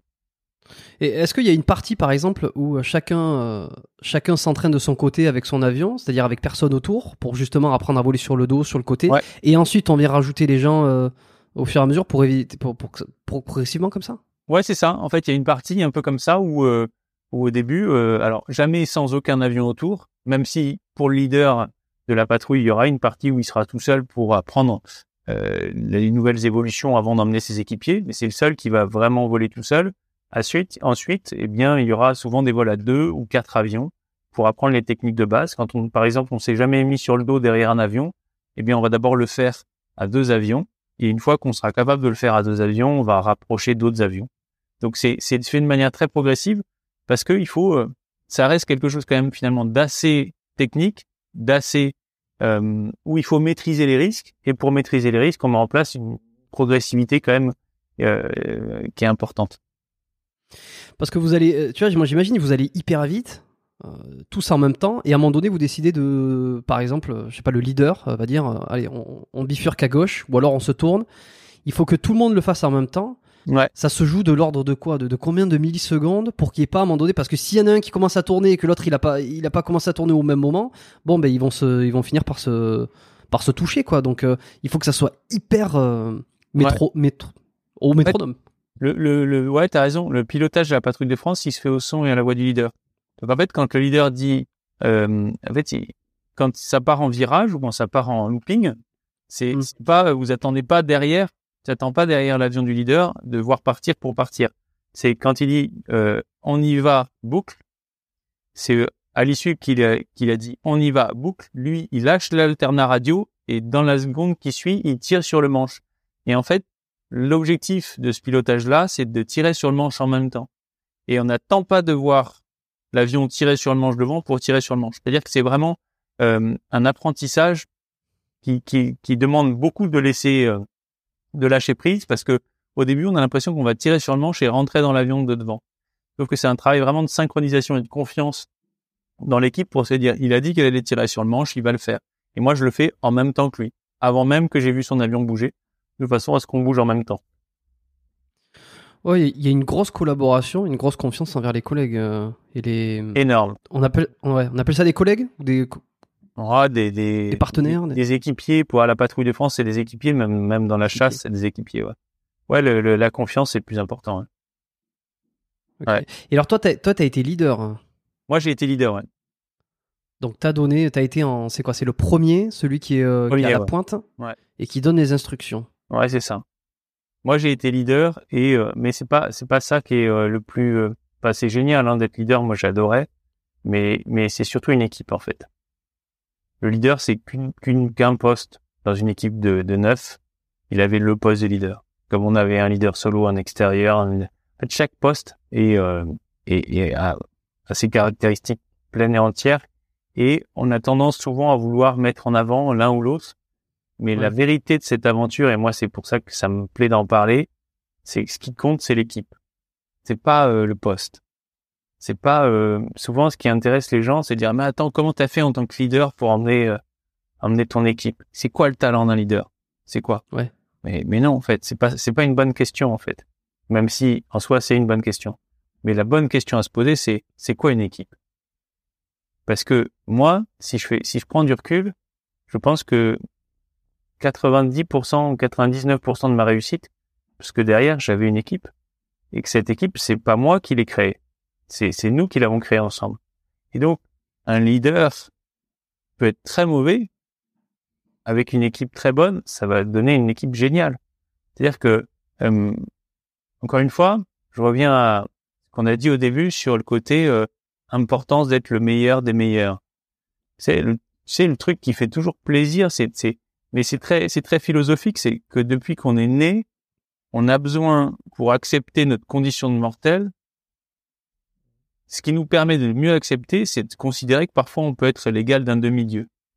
Sauf qu'on ne l'est pas. Et ce qui nous permet de faire des choses absolument extraordinaires, en revanche, et qui nous permet presque d'atteindre le statut de demi-dieu, c'est quand on est capable de faire ensemble les choses. Parce que là, on, dé- on développe une force complètement hors du commun. Et ça, rien de tel que, que d'être pilote à la patrouille de France pour le vivre. Si tant est qu'on est capable de le regarder et de l'observer.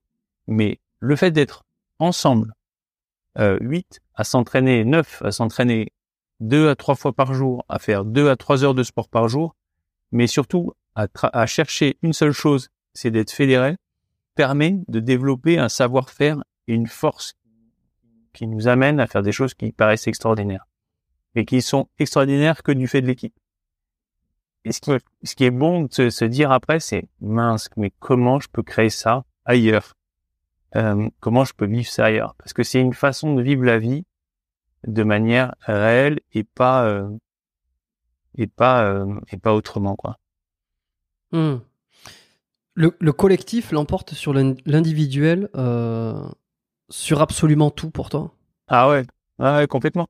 En fait, l'individu peut être très fort. Euh, il peut être très fort. On le constate. Je veux dire.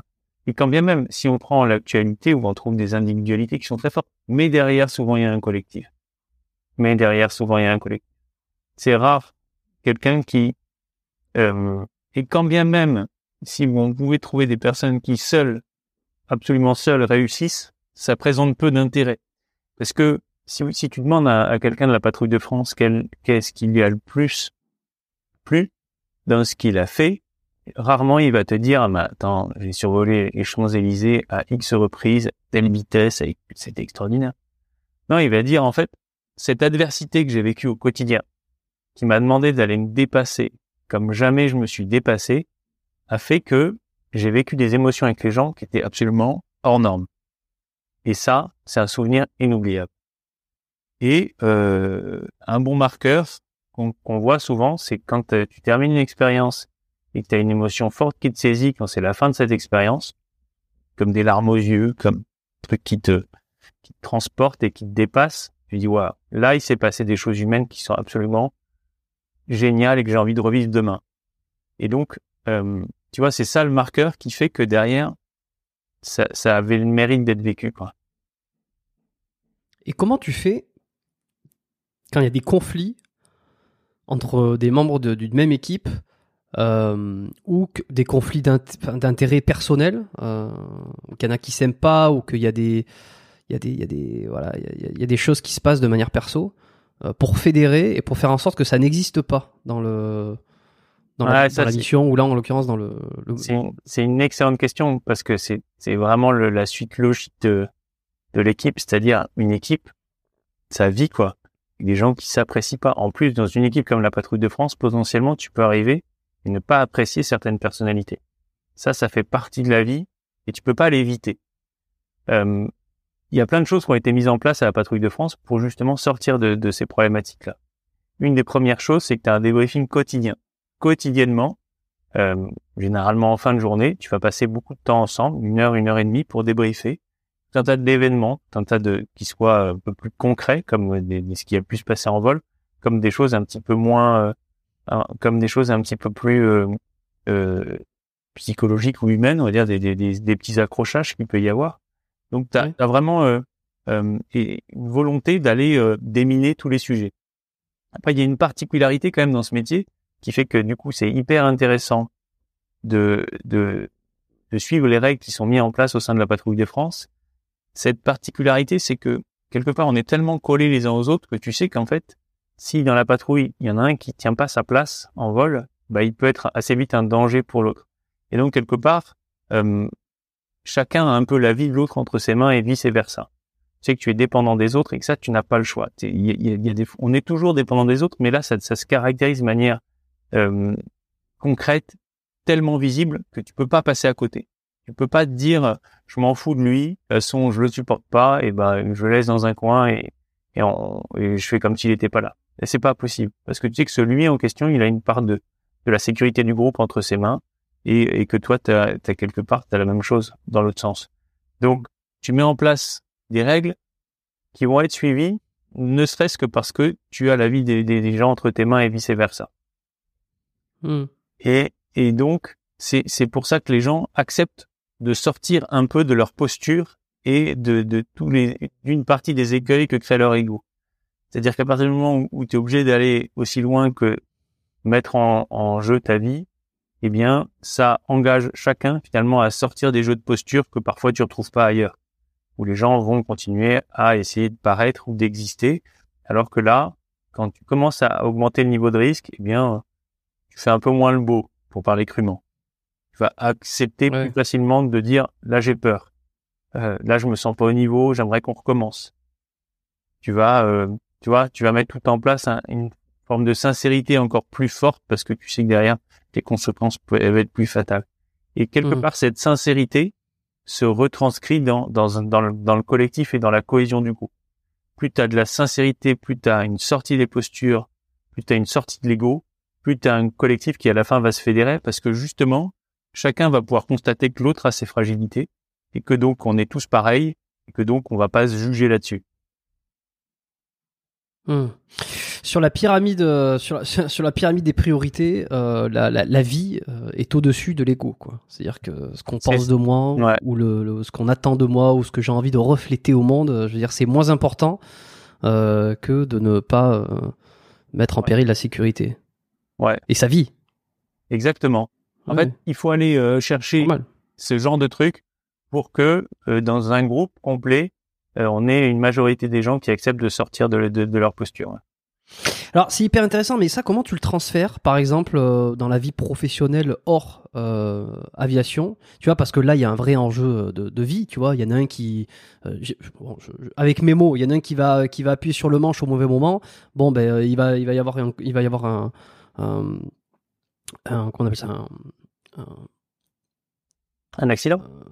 Oui, un accident. Euh, bon, j'ai perdu le mot, mais il va y avoir un accident, ça va mettre euh, la, vie en péril de beaucoup de monde. Bon, dans une dans une société, dans une compagnie, ou euh, j'en sais pas moi, avec tes collègues de foot, comment on fait pour arriver à trouver quelque chose de plus important que l'ego au moment où finalement il y a, y a, rien de plus important, il y a pas de survie en jeu, tu vois? Ouais, ouais mais c'est c'est c'est toute la difficulté et, et la raison pour laquelle beaucoup d'entreprises à l'heure actuelle font beaucoup de séminaires sur le team building.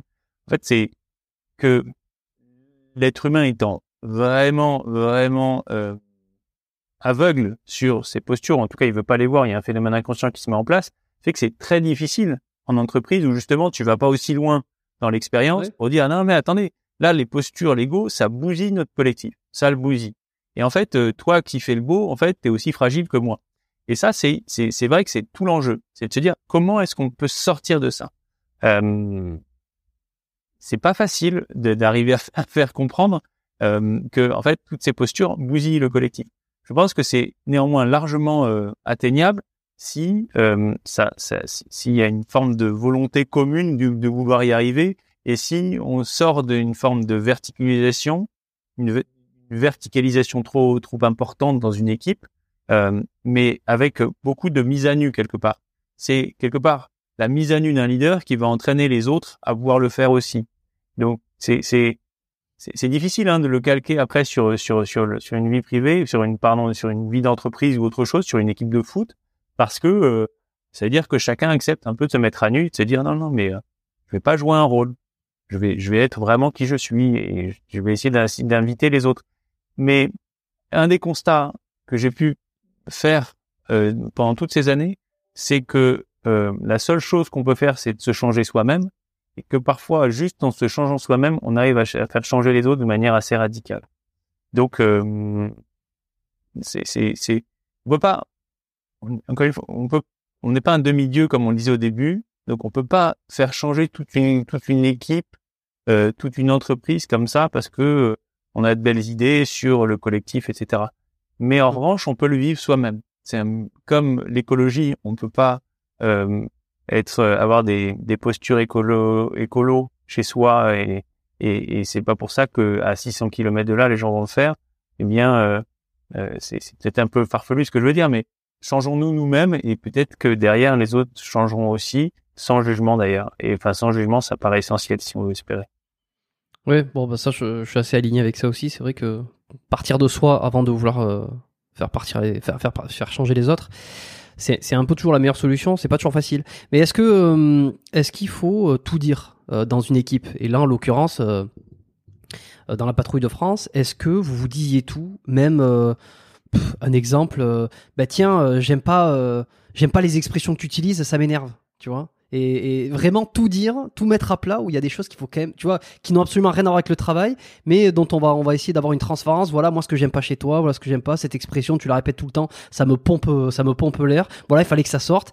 Est-ce que ça, c'est des choses qu'il faut, qu'il faut tout balancer, ou il y a quand même des choses qu'il faut garder qui sont pas réellement utiles? C'est toujours dans la résolution du conflit, on se dit, est-ce qu'il faut, qu'est-ce qu'il faut, jusqu'où il faut aller, quoi? Ouais, je suis, je pense que c'est délicat. Euh, parce que l'exemple que tu prenais euh, est pas forcément euh, le truc qu'il faut forcément déminer à chaque fois, parce que il faut accepter aussi, enfin, il faut, être capable de supporter euh, l'éthique et les, travers de l'autre. En fait, il y a une forme de quand, quand c'est aussi superficiel qu'une expression ou un tic, ça, se dit, c'est un, un peu chaud comme ça, brûle pour point de te dire je le ferai, je le ferai pas. Dans l'absolu, euh, ça, ça, ça, peut paraître suffisamment superficiel pour essayer de le supporter avant, de le mettre sur la place publique. Mais en revanche, en revanche, euh, quelqu'un qu'on croise dans un groupe et qu'on sent pas en forme, qu'on sent absent ou euh, ou une remarque un peu épidermique qui traduit quelque part une tension qui peut venir d'ailleurs, ça c'est important. C'est des choses qu'on a beaucoup déminées. Qu'est-ce qui s'est passé? Là, on te sent agressif. Euh, il y a hmm. un truc qui va pas. Euh, euh Dis-le nous. Euh, c'est important que tu ailles bien, etc. Enfin, des, petites choses comme ça. Là, en revanche, il faut pas passer à côté parce que ça peut être des voilà des, des, appels à l'aide finalement pour quelqu'un qui va pas très bien à un instant T. Quoi. Ça doit pas être facile parce que je pense qu'on a tous eu en tête, et moi le premier, des moments où je me suis dit ça, ça m'agace. J'ai l'impression que ça joue sur le collectif. Mais est-ce que je dois le dire ou est-ce que c'est quelque chose qui pourra être changé? Est-ce que c'est quelque chose dont, je vais devoir m'adapter? Et Je te donnais des exemples de d'éthique de, langage ou des façons de parler. On se dit toujours est-ce que est-ce que je dois le dire ou pas quoi? Tu vois, c'est compliqué. Quelqu'un qui, j'imagine, mettrait un petit peu trop de ses idéologies dans un dans un discours. Bon, je sais pas à quel point c'est possible euh, dans, l'armée, mais euh, j'imagine que bon, en parler, ça serait bien. Voilà, ça serait bien que euh, que tu défendes pas toujours ces idées-là, tout ça, que tu les gardes pour toi et qu'on reste truc. Mais euh, la limite, c'est pas, euh, tu vois, c'est pas un bouton. ça on en parle, ça on n'en parle pas. tu vois, entre l'idée, l'idéologie et le tic de langage, on est sur une sur un gradient, tu vois. On n'est pas sur quelque chose. c'est difficile d'arriver à faire part des choses. Ouais, je, suis, je suis complètement d'accord. Et, et dans, dans une vie de groupe, on, on peut pas euh, euh, venir sur tous les sujets évidemment, mais déjà d'avoir la démarche de vérifier que tout le monde va bien et, euh, et c'est c'est compliqué. Enfin, mais, mais malgré tout, quand ça, en fait, les, les sujets qu'il faut impératif sur lesquels il faut impérativement aller, c'est les sujets qui vont miner le groupe, plutôt que si, si toi, toi individuellement dans le groupe, il y a quelque chose qui t'agace, euh, mais que force est de constater que ça n'empêche pas le groupe de vivre, c'est peut-être pas utile de le mettre euh, sur, sur la table. En revanche, quelque chose qui mine le groupe, c'est une attitude d'un des, des personnes de l'équipe qui mine l'ensemble de, du, du, groupe, qui va jouer sur sa cohésion, ça, il faut vraiment le mettre sur la table. Et, et on se rend compte que rares sont les collectifs d'entreprise qui le font. Rares. C'est-à-dire qu'on va plutôt être sur une forme de pudeur euh, du euh, le perso ne rentre pas dans la vie professionnelle. Oui, oui. Donc, ah bah, ça très clamé ça. Euh, et, et, sauf qu'en fait ça c'est c'est c'est c'est quelque part une aberration parce que forcément quelqu'un qui va pas bien du fait de sa vie perso, euh, ça va se ressentir sur le bureau. Donc de de fait le le, le perso va peut jouer sur le pro et vice versa. Euh, mmh. Au sein de la patrouille de France, souvent euh, cette, cette idée de débriefing journalier permet d'aller vraiment sur des sujets euh, qui pourraient amener du conflit à moyen terme ou à long terme. Et ça, c'est hyper important mais c'est pas une solution miracle.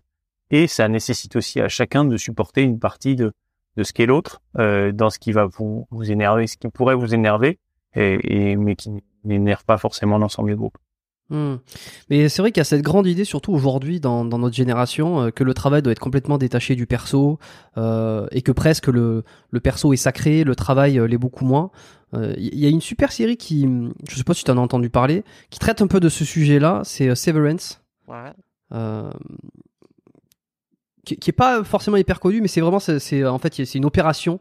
Euh, on leur fait c'est les employés qui subissent une, dans une industrie qui subissent une opération pour séparer leurs souvenirs professionnels de leurs souvenirs euh, de leurs souvenirs privés. Ce qui fait que quand ils sont dans le perso, ils savent pas du tout ce qu'ils ont fait dans leur vie pro et quand ils rentrent dans le travail, hop, ils, ils savent pas du tout ce qu'ils sont dans la vie perso, s'ils se connaissent, si qu'est-ce qu'ils font ou quoi. Donc il y a vraiment une séparation et je trouve que la réflexion est intéressante derrière la série et et c'est là où tu vois que finalement, euh, euh, est-ce que c'est possible d'être en pro euh, eh ben, Est-ce que tu penses que ça serait, je sais pas, je te pose la question, est-ce que tu penses que ça serait possible ça? Alors moi, enfin, que ça empêcherait juste, ça empêcherait justement que les problèmes perso viennent s'immiscer dans le dans le dans le pro? C'est c'est c'est une forme, c'est intéressant parce que oui, si émotionnellement il y a, il y a pas il y a, possibilité de mettre une barrière, on va dire que ça, pourrait solutionner quelques problèmes, soit au boulot, soit à la maison.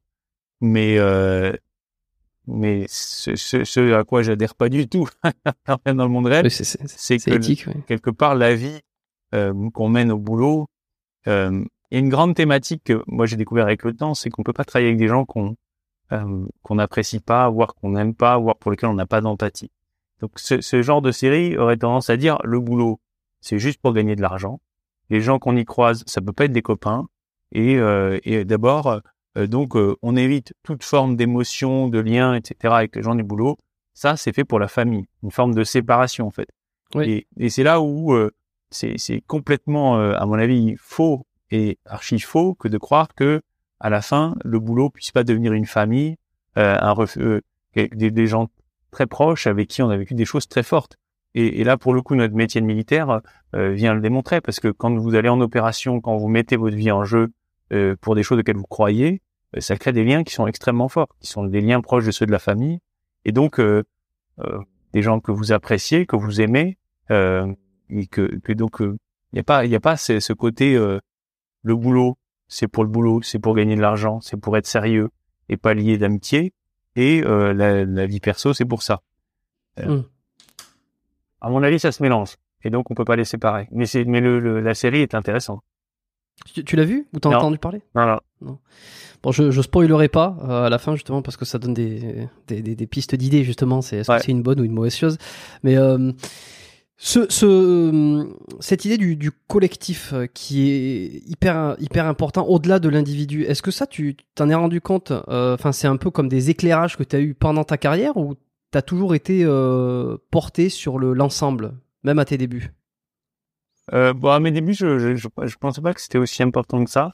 Euh, comme tout le monde, j'avais besoin d'être dans un collectif, de tisser des amitiés, etc. Mais j'avais pas conscience à quel point c'était essentiel. Et, euh, et je voulais devenir pilote de chasse et c'était, je, je voulais, j'aspirais pas à devenir pilote de chasse dans un collectif.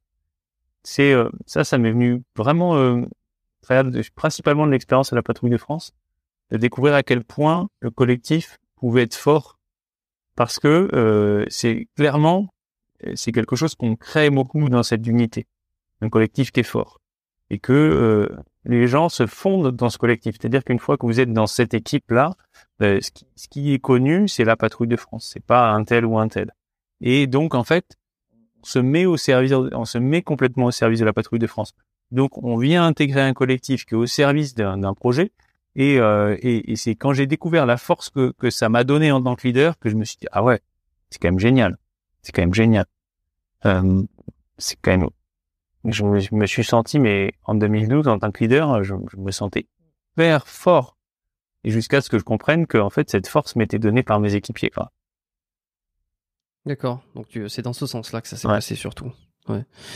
Tout à l'heure, on parlait de gérer un peu les, les conflits euh, internes euh, envers soi et les autres. Mais quand toi, en tant que, que leader ou peu, peu importe, euh, quand tu vois deux personnes qui sont en conflit, tu vois, il y a une, il y a un accrochage comment tu gères quand t'es pas impliqué dedans directement je parle tu vois dans, l'accrochage comment tu le gères euh, comment tu est-ce que tu fais le, médiateur euh, comment tu t'y prends? Est-ce que ça arrive déjà? Euh, oui, bien sûr. Enfin, ça, ça arrive. Moi, ça, m'est arrivé. C'est très compliqué en fait. Et quand on est en poste de leader, là, pour le coup, je prends la casquette un peu du leader que j'ai été ou du chef. On est obligé de se mettre en médiateur et, et de pas. Euh, le, le, la pire des choses, c'est de juger. La pire des choses, c'est de juger parce qu'en fait, on, est, on est ni dans la tête de l'un ni dans la tête de l'autre, et quand bien même euh, le jugement finalement tue toute possibilité de réconciliation. Ça vous place quelque part euh, en forme dans une posture de juge qui n'est pas celle du chef. Le chef, il est là pour que ça pour, que pour que ça matche qu'on puisse se resserrer les liens et si les liens sont vraiment cassés, pour qu'on trouve une solution annexe. Donc euh, le chef est pas là pour juger, c'est pas son rôle. Euh, donc euh, oui, c'est une position essentiellement de, de, médiateur en milieu et un moment de chef qui doit prendre des orientations, mais qui doit pas pour autant juger la plein de Ok, donc c'est quoi? C'est tu les mets tu les mets sur une table, tu leur dis vas-y explique-moi, toi explique-moi, t'essaies de trouver un terrain d'entente. Euh, pas, pas tant. En fait, dans l'armée, ça se passe pas tant comme ça, mais c'est plutôt, euh, euh, on peut éventuellement sur, sur, alors, euh, sur les petits conflits qu'on a eu, euh, les, les, sujets qu'on a pu avoir à la patrouille de France quand on était en vie d'équipe, oui, c'est quelque chose qui vit à 8. ou euh, s'il y a une problématique particulière, on va l'exposer pardon à neuf avec le remplaçant et on va la on va on va la débattre à neuf avec le remplaçant et c'est le leader à la fin qui va qui va décider de ce qu'on va faire après avoir écouté les, neuf personnes. Euh, donc c'est c'est euh, c'est c'est quelque part ça revient dans le- dans le conflit, ça revient à faire euh, ce que fait une équipe tous les jours, c'est-à-dire on débat, on débat ensemble, mais à la fin il faut bien un leader qui a autorité et légitimité pour dire ok moi j'ai entendu j'ai entendu tout le monde et j'ai écouté tout le monde. Euh, vous m'avez donné la solution quelque part en termes de ces échanges et de décider quoi. Euh, ça règle pas forcément tous les problèmes parce que la personne, les personnes pourront encore se sentir euh, pas forcément écoutées, etc. Mais mais c'est quelque part la seule solution qu'on peut avoir dans un groupe qui qui a des des des, des conflits ou qui peut avancer. C'est-à-dire qu'à un moment faut faut bien prendre le temps d'écouter chacun pour euh, trouver une sortie euh, de crise qui pourra parfois prendre un peu de temps. D'accord. Euh, 2000 donc 2012, euh, tu fais 2012. Pourquoi tu ferais pas 2013, 2014, 2015 euh, Est-ce que c'est toi qui décides de partir? Parce que en fait c'est fait comme ça et comme dans beaucoup des postes, de- beaucoup de postes qu'on occupe au sein de l'armée, c'est-à-dire qu'en fait on y est pour un temps précis. Présente un gros avantage, c'est qu'on s'approprie pas les choses. Et donc quand on devient leader de la patrouille de France, on l'est pour un an et ensuite on s'en va. Et euh, Est-ce que tu penses que c'est un modèle qui devrait être appliqué en politique? Euh, je sais pas, je sais pas si on pourrait se le permettre, mais, euh, mais en tout cas nous c'est pas mal parce que quelque part vous vous investissez à fond. Euh, ça a le défaut parfois d'être un peu court, c'est un gros investissement pour un temps qui est très court derrière, mais euh, mais c'est chouette en fait parce qu'il n'y a pas de logique de propriétaire. Et euh, ça c'est vraiment bien. Et en même temps vous vivez les choses à fond. Et puis après vous passez à autre chose. Quand c'est des, des moments comme ça assez exacerbés, en plus ça permet de euh, voilà, de, de, de souffler après, de, de, de, de profiter un peu de ce qui s'est vécu avant et de rebondir sur autre chose. Donc, euh, une vie à la patrouille de France, c'est, une vie intense. On va pas la vivre 10 ans, quoi. On va pas la vivre 10 ans, 3 à 3 ans, c'est bien, 4, 5, 6 pour certains, c'est, c'est, ça passe, mais, mais donc, euh, euh, et ça, et, et le fait aussi de dire, OK, tu l'es pour un an ou deux, eh bien, ça vous engage aussi à former la- le, le successeur, ce qui va se passer après. C'est, chouette c'est chouette à vivre et, et franchement, je, je conseille. Euh, Ouais, ouais, ok. T'es t'es à l'aise de parler des salaires ou euh, enfin t'es à l'aise ou tu, tu peux en parler ou pas? Salaire de la fonction publique, euh, c'est sur, c'est un- c'est un- c'est sur Internet. Ok. Donc c'est Ouais. Il y, y a un gros gap entre pilote de chasse et patrouille de France ou pas? Aucun. Euh, aucun. Aucun. Il n'y a aucun, aucun, aucun, aucune rémunération particulière pour être pilote à la patrouille de France.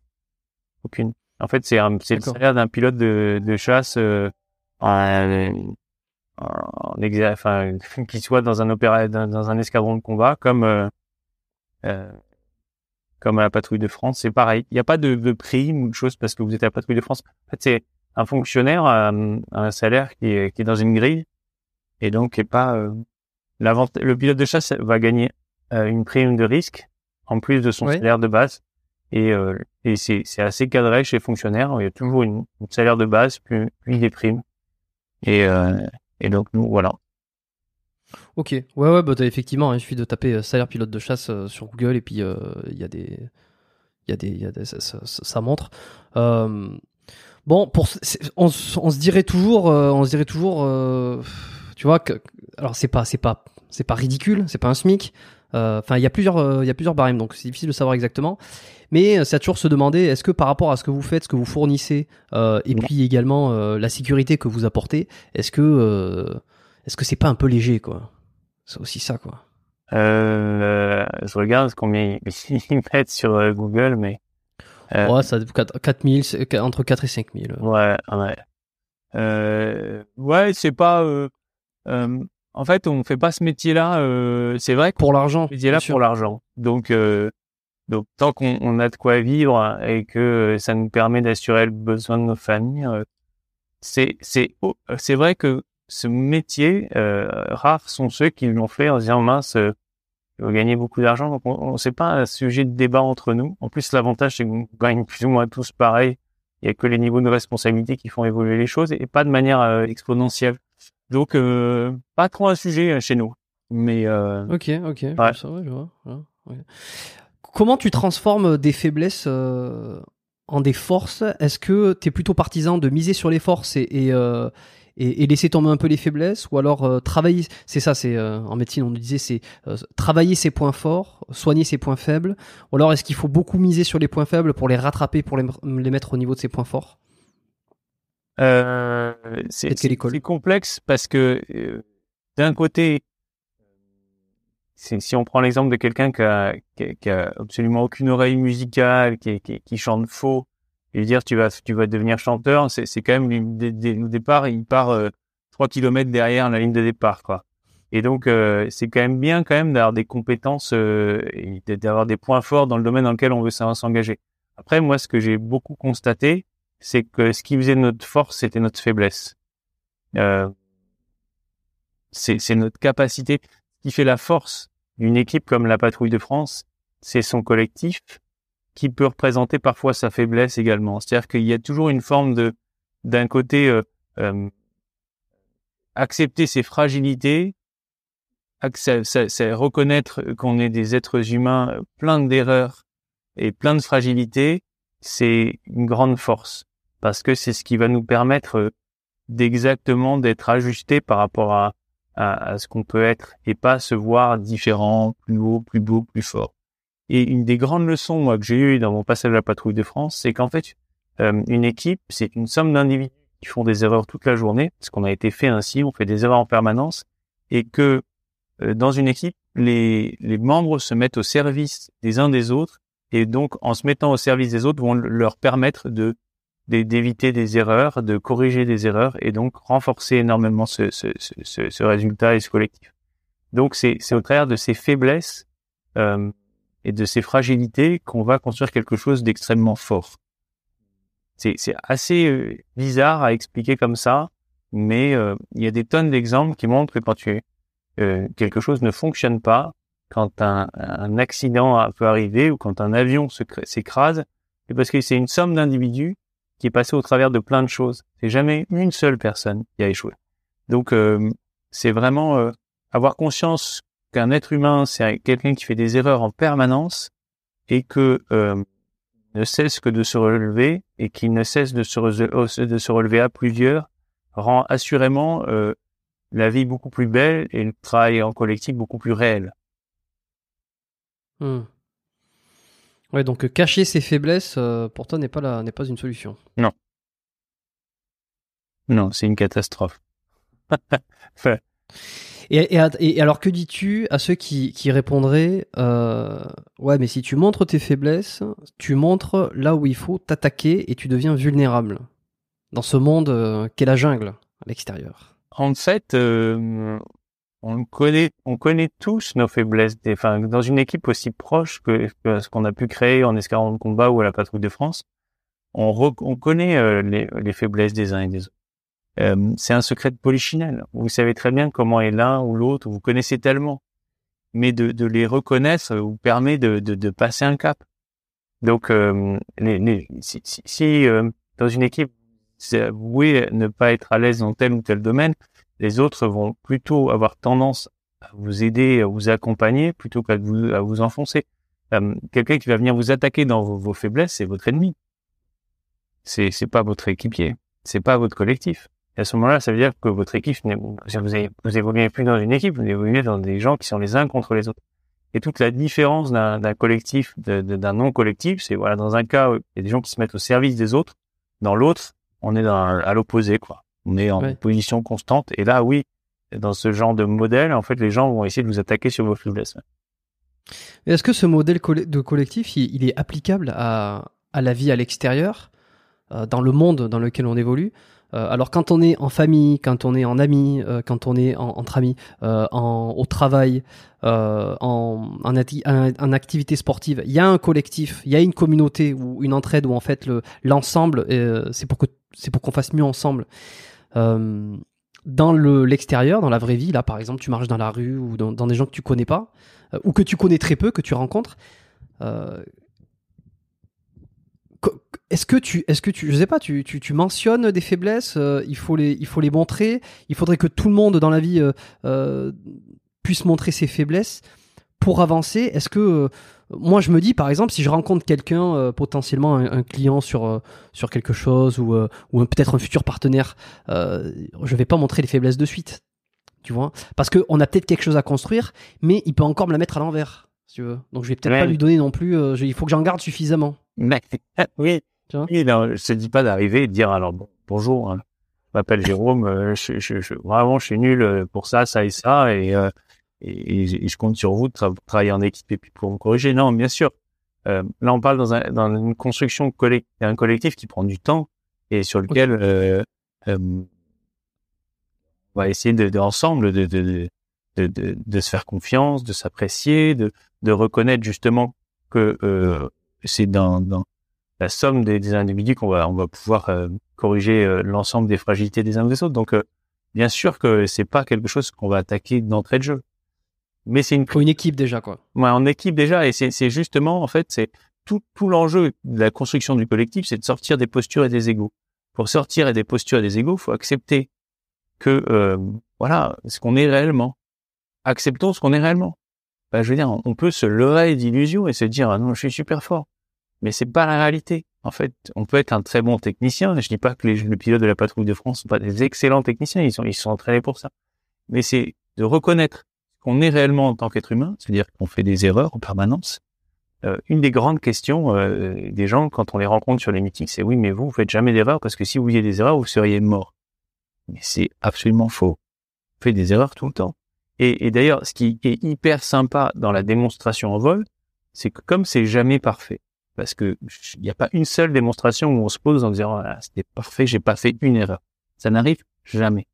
Et à chaque fois, on est dans cette forme d'illusion où la démonstration d'après, on va pouvoir faire mieux, encore moins d'erreurs. Donc, euh, donc c'est vraiment ça tout l'enjeu en fait, c'est de se dire moi, et si je peux m'éclater le plus fort possible dans cette aventure collective, c'est pas en essayant d'être forcément moi-même le meilleur, mais c'est d'être en, d'en essayer, en essayant d'être le meilleur des équipiers. Et être le meilleur des équipiers, ça va être de autant être capable de me concentrer sur le travail que j'ai à faire dans l'avion que sur ce que je vais pouvoir apporter de meilleur à l'ensemble du groupe. Hmm, ok. T'as- T'as travaillé avec Jérôme? En quelle année? Ouais. Euh, bah, Jérôme, c'est notre coach sportif entre 2000, euh, 2012. Enfin, c'était le coach sportif de mon équipe quand j'étais leader en 2012. En 2012, ouais, ok. Euh, un épisode que je recommande pour ceux qui l'ont pas écouté, euh, Jérôme Vaglio, je le laisserai dans la description du podcast. Euh, hyper intéressant justement sur la préparation mentale, euh, notamment de la patrouille de France. Et et qu'est-ce qui, je sais pas, que- quel souvenir tu, tu t'en retires le plus de, de ton travail avec lui? Qu'est-ce qui t'a le, le, le, plus marqué, tu vois? Ah, Le, le rôle du coach à la patrouille Ouais. de France, du coach sportif, c'est celui qui va nous préparer d'abord physiquement. Donc c'est lui qui euh, nous accueille. Alors la préparation sportive, c'est euh, une demi-heure de muscu le matin et une heure et demie de sport, euh, euh, souvent collectif l'après-midi, mais ça peut être à nouveau travail in- individuel. Et donc euh, Jérôme, qui était notre coach sportif pendant cette année, euh, nous a préparé physiquement déjà à subir euh, toutes les accélérations, euh, à, à être vraiment en bonne forme physique, parce que s'il y a bien un métier, euh, enfin quelque chose qu'on qu'on fait mais deux heures par jour pendant six mois, c'est du sport pour pouvoir supporter euh, les deux à trois vols par jour et ensuite toute la saison. Donc Jérôme, moi ce que je retiens, c'est la préparation qu'il avait mis en place, notamment autour du de la posture, du gainage, qui est euh, la musculation la plus intéressante pour le pilote, c'est-à-dire euh, tout ce qui est muscle profond. Et après, on avait parce qu'on avait cette appétence particulière, Jérôme, le leader solo de l'époque, qui était entre Nozer et moi, on a essayé de se lancer dans un travail de préparation mentale. Depuis euh, 20 ans, euh, les pilotes de chasse euh, ont l'opportunité, s'ils le souhaitent, de faire des techniques d'optimisation du potentiel, mais elles n'étaient pas mises encore complètement en place à la patrouille de France. Et on les a mis en place avec Jérôme, c'est-à-dire qui est visualisation positive, signe, signal, etc. En fait, tous ces petits trucs qui, euh, dans des phases de tension, euh, vous permettent de vous reconcentrer sur, avec des images, enfin, de vous réaligner de manière positive et pas rentrer dans une espèce de stress chronique.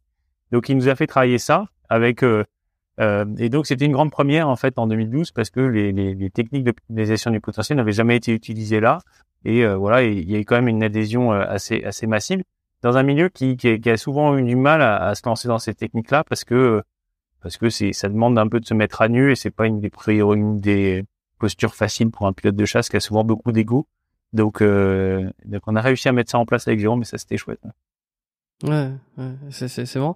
C'est combien de temps prend un vol quand vous dites euh, quand tu dis un, un vol euh, un à deux vols par jour, ça dure combien de temps? Alors à la patrouille de France, c'est deux à trois vols par jour, voire en saison, on peut en faire quatre. Un vol, ça dure une heure, entre une heure et une heure et quart, une heure et demie. Enfin, un peu plus, un peu moins, ça dépend si on s'est loin ou pas de notre base. Et comparativement à un entraînement euh, physique fonctionnel, est-ce que c'est beaucoup plus fatigant? Très différent. En fait, euh, un vol, c'est beaucoup de concentration. C'est pas euh, forcément beaucoup de, de mus, enfin des d'efforts musculaires. Ouais, ouais, ouais. Une démonstration en tant que telle va durer 25 minutes. C'est ce qu'on fait principalement en saison. Et là, il y a, y, a, y a un effort un peu musculaire, mais quand même assez léger. Euh, c'est difficile de dire. Euh, c'est pas. Enfin, moi, j'ai toujours considéré que c'était pas euh, un sport en tant que tel. C'est-à-dire, euh, on, on, perd, on perd beaucoup d'eau, on est très concentré, on contracte régulièrement les abdos, mais je ressors pas d'une séance euh, d'un vol de 30 minutes comme une séance de, cardio, de musculation ou de gainage qu'on pouvait faire avec Jérôme. J'ai plutôt l'impression que en fait, le sport qu'on a pu faire avec Jérôme et la préparation sportive nous permettait d'être vraiment bien dans l'avion. C'est-à-dire de se sentir à l'aise, de se sentir alerte, de ne pas avoir le coup criquet, de pas avoir des, des torticolis parfois en milieu de saison. Euh, ça nous a permis ça. Mais euh, j'ai jamais eu le sentiment d'avoir, on a, j'ai jamais eu des, des courbatures parce que j'avais fait trois vols dans la journée. Ok. Tu vois, je, je, pense à Lionel D avec qui j'ai enregistré il y, a, a, pas si longtemps, euh, parce que lui c'était quelqu'un qui a, qui a, participé aux unités d'élite belges et qui a, qui a participé à la capture de d'Abdeslam. Et il s'est trouvé que dans ces dernières années-là, il a fait énormément de missions. Euh, donc il dormait très peu. Euh, c'était c'était très fatigant physiquement, psychologiquement, de d'être appelé, d'aller à un endroit où il y, a, où il y aurait possiblement des terroristes et finalement non, il y avait personne. Et et il me disait, euh, alors je, je l'avais entendu ailleurs ou, sur l'épisode qu'on a fait, je, je m'en souviens plus exactement, que c'est hyper fatigant. Euh, c'est en fait t'es es crevé quoi. Tu ouais. vois, ça te, alors hormis le manque de sommeil, c'est que t'es dans un état de vigilance lorsque t'es en mission, même s'il se passe pas grand chose factuellement, ouais. que euh, ça fatigue absolument. Est-ce que c'est la même chose quand tu passes une heure et demie de concentration extrême, quand tu te poses, t'es euh, es épuisé, t'as envie de faire une sieste, vraiment comme si t'avais tout donné quoi? Ouais, il y a, y a, un double effet en fait. Tu as un effet euh, reposant et un effet fatigant. L'effet reposant, qui est lié à la concentration, en fait, une, concentra une concentration énorme euh, va reposer euh, ton stress. En fait, le fait d'être en, en, acti en action, c'est un phénomène qu'on retrouve souvent chez les pilotes de chasse, mais à mon avis comme chez les forces spéciales, c'est que tu as une phase un petit peu de, euh, de mise en, en stress qui est avant le vol, mais une fois qu'on est dans l'avion, ça disparaît complètement. On est dans la on est dans l'action. Ça, c'est assez reposant.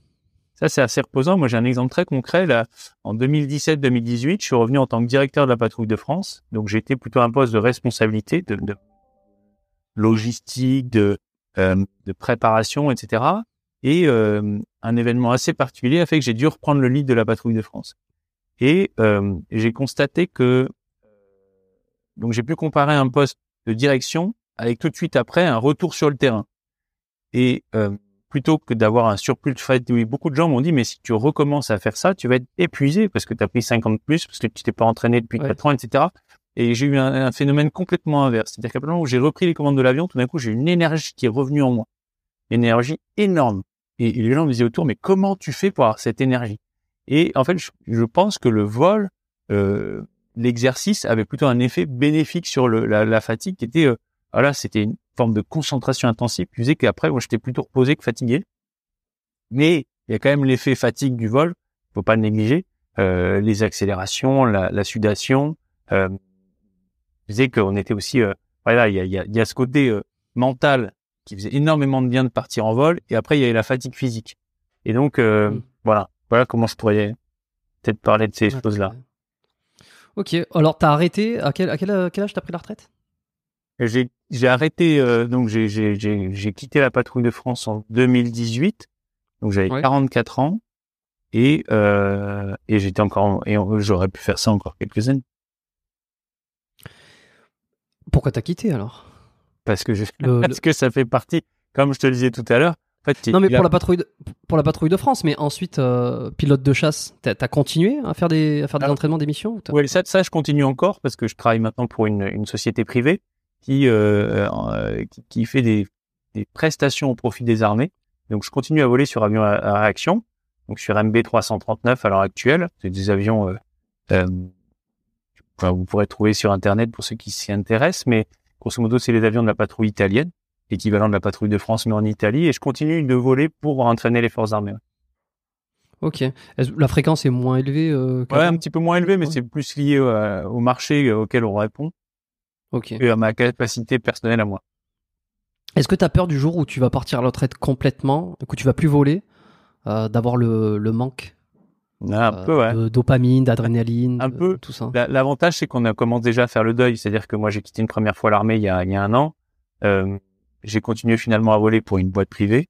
Euh, je pense qu'un jour, je devrais arrêter complètement. Oui, on, on- on- for- forcément, on a un peu peur de ce jour-là. Je pense que on est un peu préparé. Déjà, le fait d'avoir quitté une première fois et d'avoir déjà arrêté une première fois. Donc, euh, euh, je pense que le passage le plus dur pour un pilote, c'est d'arrêter, euh, c'est de quitter l'armée. Ouais. Et quand ça t'est arrivé, donc l'année dernière? Ouais. Ça t'a fait, ça t'a fait quoi euh ça, a été dur comme tu le décris, Bah, comme tu le, comme tu le, Ouais, c'est dur parce que toute ta vie, tu as été conditionné par un métier qui te passionnait, pour lequel tu avais des, des, des camarades euh, avec qui avec qui tu as vécu des choses extraordinaires, et que quelque part, même si tu étais préparé, du jour au lendemain, en fait, tu sais qu'il faut passer à autre chose. Et il y a une forme de deuil à faire, et ce deuil est long, en fait. Ce deuil est long parce que parce que tu, c'est, un métier qui est tellement prenant que le jour où ça s'arrête, tu dis mais qu'est-ce que je vais pouvoir faire maintenant qui va me prendre au- aussi fort? Alors tu as une famille, tu as des amis, tu as des enfants et, mais maintenant, maintenant voilà, tu te concentres peut-être un peu plus sur eux et en même temps tu as, encore envie de vivre ces émotions-là. Hmm. Puis tu fais un peu de, de conférences aussi, de formation aujourd'hui. Euh, tu interviens dans les entreprises. euh. Ouais. transmets pas mal mon, mon, mon- ce que j'ai pu apprendre en fait, ce que ce que ce que cette ex- ce que ces, ces expériences-là ont- m'ont permis d'apprendre. Moi, j'aurais aimé finalement euh, euh, savoir. euh, alors, on peut pas, c'est quasiment impossible, mais avoir cette connaissance de la force d'une équipe beaucoup plus tôt.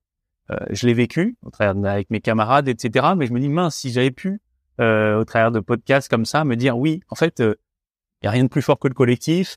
Euh, tu n'es pas un, tu n'es pas un tu seras jamais un surhomme et ça n'existe pas, même les gens qui seront avec toi. Et euh, qui payera toujours, c'est d'arriver à, avancer ensemble, et à se mettre au service des autres. Ces petites choses-là, même si on en entend parler assez tôt, évidemment, c'est pas non plus une découverte complète. Mais maintenant que je l'ai vécu et que je sais ce que ça peut être, je me dis que peut-être j'aurais pu apprendre plus tôt euh, et me pré- préparer différemment.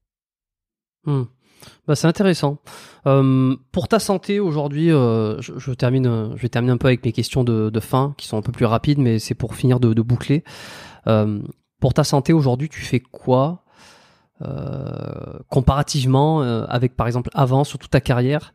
Est-ce que des prises de sang, il y avait besoin de prises de sang? Est-ce que tu allais voir des, médecins régulièrement, des ostéos, euh, des physios euh, pour ma santé, dans le cadre du métier Ouais, avant, en tant que pilote euh, dans l'armée de l'air, j'avais tendance à faire beaucoup de sport et, et ça faisait partie de notre quotidien. J'en fais encore, mais j'ai moins l'occasion d'en faire parce que c'est beaucoup moins inscrit dans la dans laquelle je suis maintenant. Euh, J'allais voir avant des ostéos. Maintenant, je n'y viens plus trop. J'en ai plus, plus, plus autant besoin qu'avant, peut-être parce que je vole moins. Euh, comme je suis toujours pilote de chasse, je continue à faire des visites médicales tous les ans, avec des prises de sang tous les deux ans, des électroencéphalogrammes tous les deux ans. Euh, Mm. Donc la, la, la santé est quand même relativement bien suivie, mais ça c'est du fait dès que je sois pilote. Et euh, mais bon pour moi le, le sport restera toujours un équilibre, c'est-à-dire que j'en ai besoin. Euh, et c'est ce qui me fait que en fait c'est c'est euh, j'ai pu constater et, et je pense comme beaucoup des auditeurs, c'est que quand j'étais en forme physiquement, j'étais en forme mentalement. Euh, Ouais. et, et voilà. Donc c'est un indispensable. Enfin, pour moi, c'est indispensable à mon équilibre. Mais c'est pas un tout. Pas parce que tu fais que du sport que tu seras bien dans ta tête et bien dans ton corps. C'est c'est un ensemble. Peut-être que je fais. C'est un peu comme un, c'est un peu comme un prérequis, quoi, quand même. C'est un prérequis, mais euh, ça ne te na- ça, ça t'assure pas d'être parfait dans tous les domaines, de faire ton activité sportive. C'est, c'est, un point de départ. Ouais, je suis complètement d'accord avec cette idée de prérequis. Euh, les- tu me parlais de hum, encé- en- encéphalogramme. Tu faisais, c'est que, les- est-ce qu'on vérifiait les yeux aussi, euh, Ouais. euh, Est-ce qu'il y avait des choses C'était quoi Ouais. Tous les ans, tous les six mois Faut que ça soit tout nickel, quoi.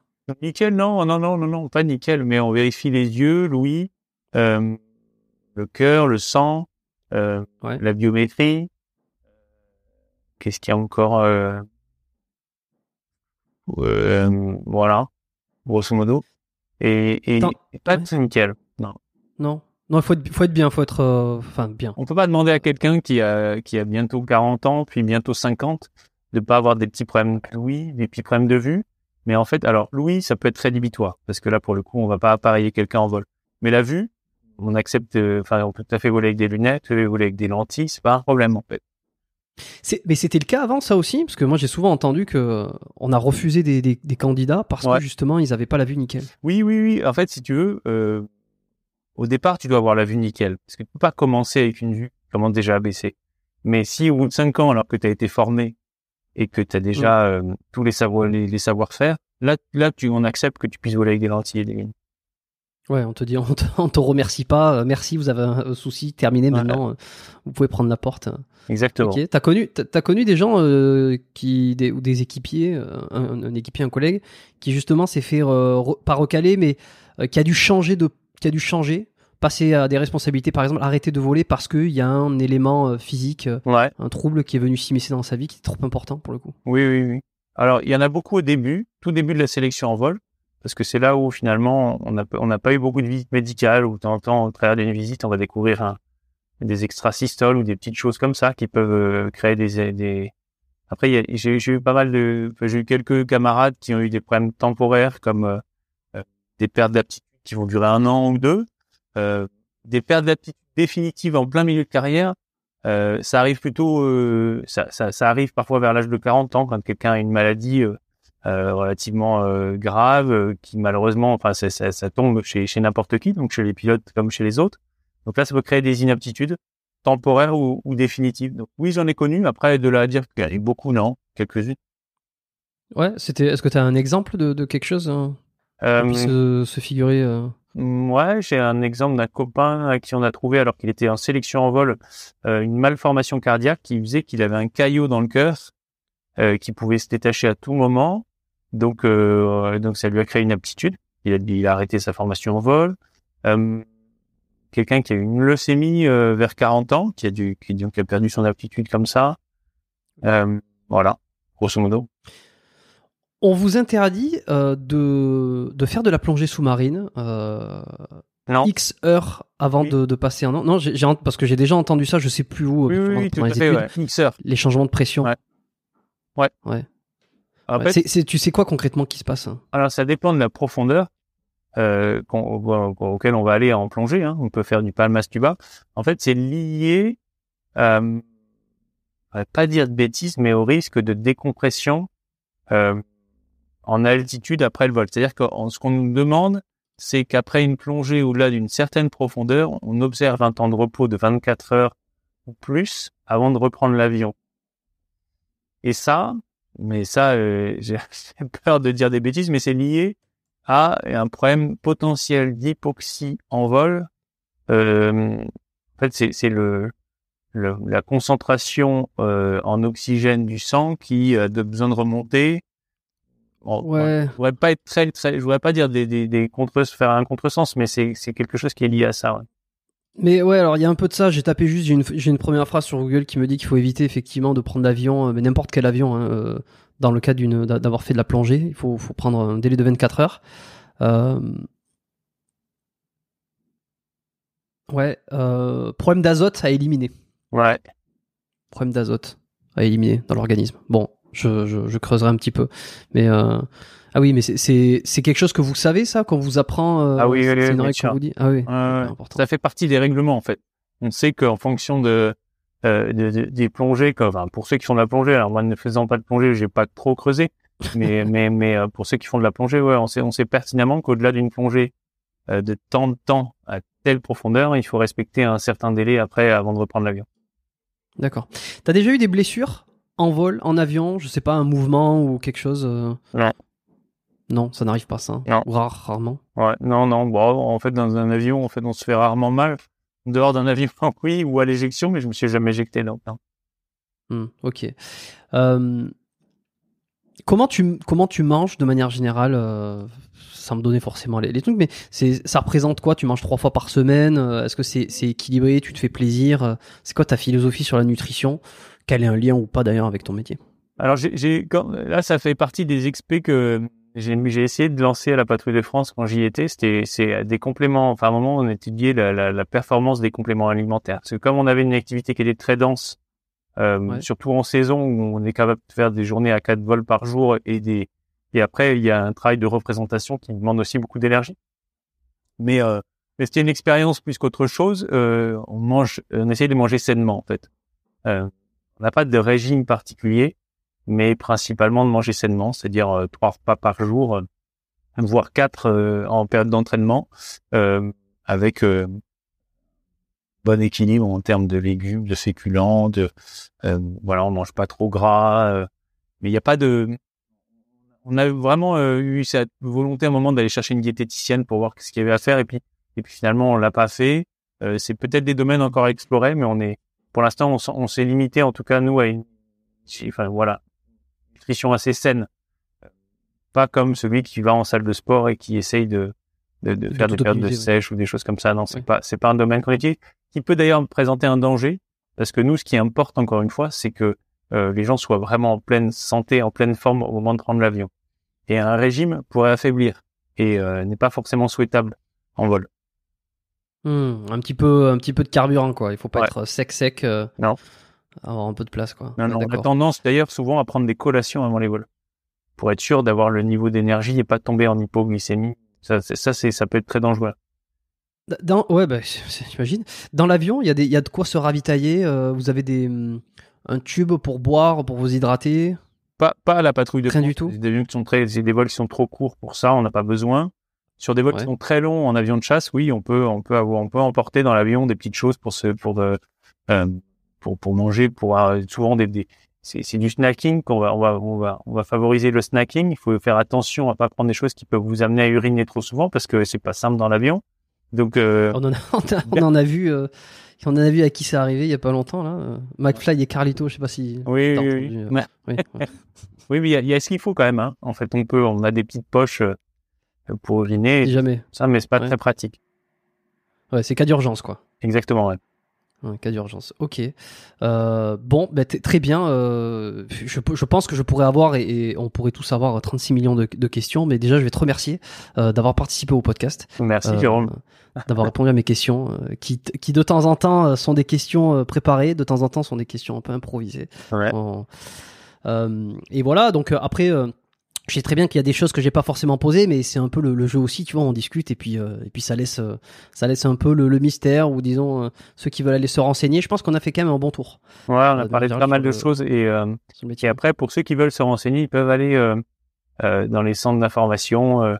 Il y, en a un petit peu partout en France, notamment. donc il y a, il y a plein, de- plein de moyens de se renseigner. Mais c'est un beau Ouais. métier. Moi, je, franchement, j'encourage tous ceux qui veulent le faire à, à aller au bout des choses parce que souvent, ce qui va, qui va freiner quelqu'un, c'est la peur de réussir, euh, de pas réussir, et, et c'est dommage.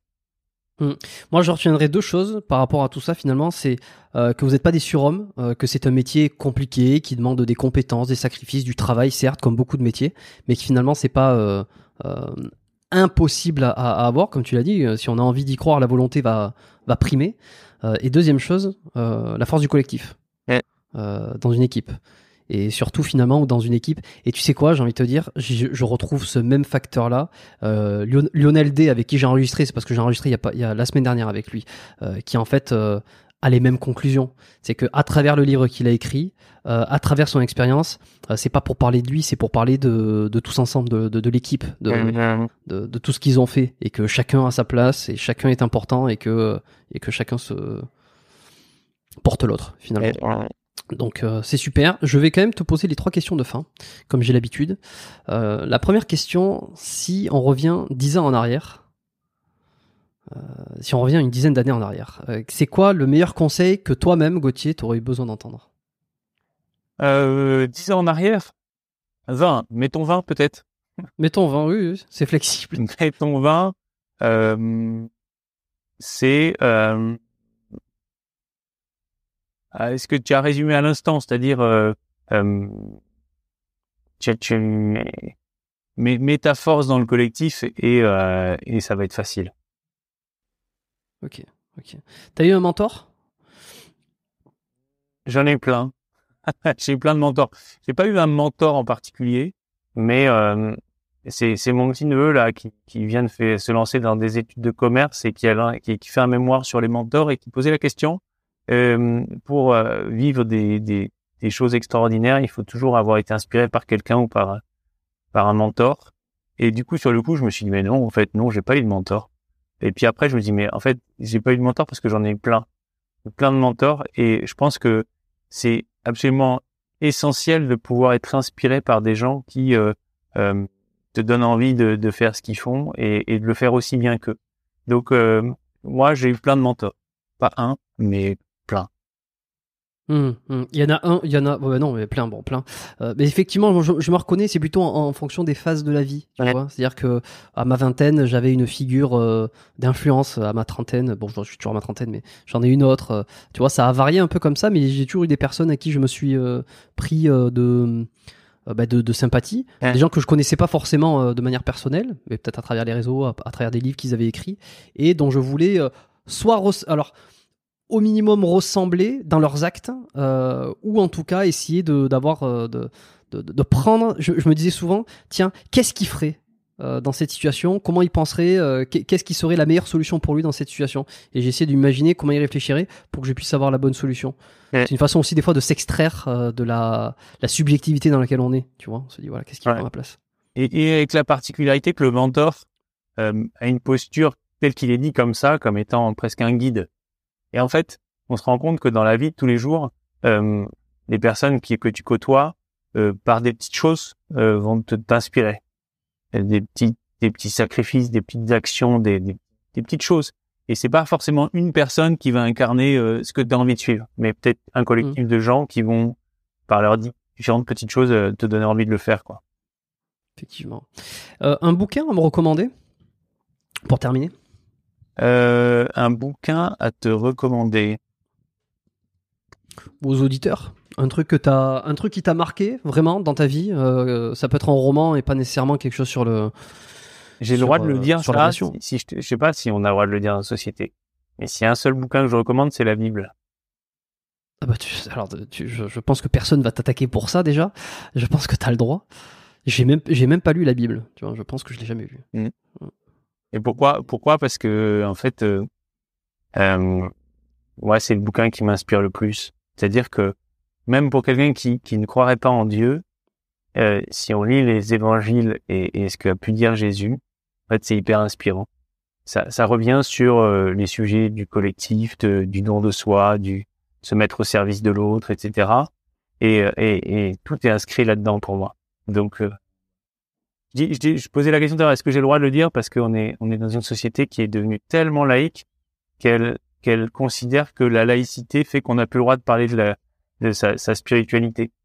Et euh, et, et c'est dommage parce qu'en fait c'est pas ça la laïcité. En fait c'est la laïcité c'est permettre à chacun de vivre sa spiritualité euh, dans dans dans la société dans laquelle il est. Et euh, et voilà. Et donc pour moi c'est c'est la Bible représente euh, euh, voilà ce que ce que ce qui est ce qui est la réalité de notre monde et euh, Mm. et, et retrace euh, tout ce que on peut voir en termes de vie professionnelle et expérience d'équipe. mais t'es pas le premier qui recommande ce bouquin enfin que je- j'entends euh, en ce moment rec- recommander ce, ce livre Euh, peut-être le premier sur le podcast euh, tu vois Ouais. je vérifie mais je crois que t'es le premier qui me qui me parle de la Bible mais bon ben parfait est-ce qu'il y a des, des sujets dont tu aurais voulu parler une chose particulière sur lequel on n'est pas passé? Euh, non, non, pas pas de, choses qu'on aurait euh, sur lesquelles non non tu as abordé vraiment les thématiques qui pour moi sont essentielles.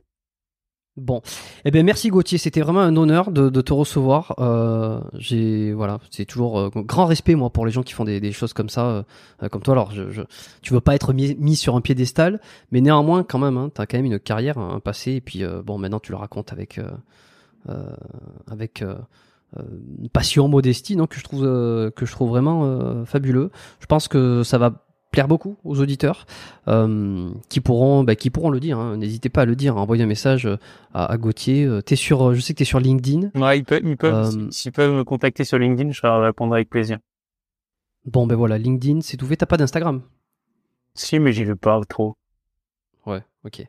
Bon ben voilà, envoyez un petit message à en fait euh, au réseau. Je, euh, quand j'étais à la patrouille de France, j'ai fait beaucoup, euh, beaucoup travailler sur les réseaux et ça m'a un petit peu pris beaucoup de temps. Et du coup, j'ai un peu mis en sommeil. Je, je vais sur pas tous maintenant.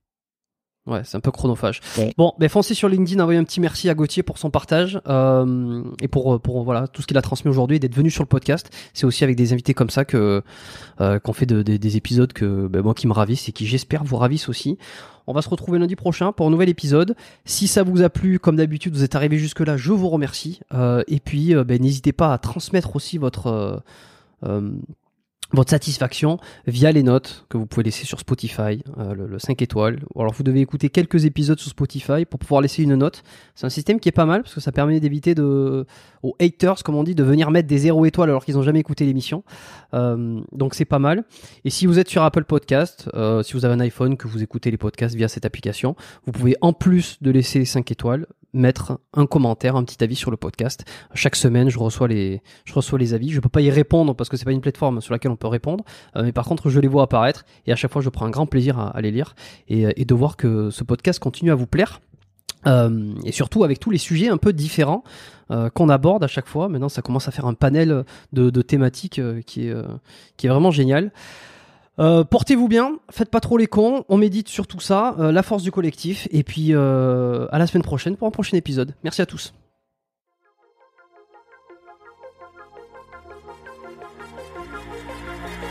Merci d'avoir écouté cet épisode du podcast Biomécanique jusqu'au bout.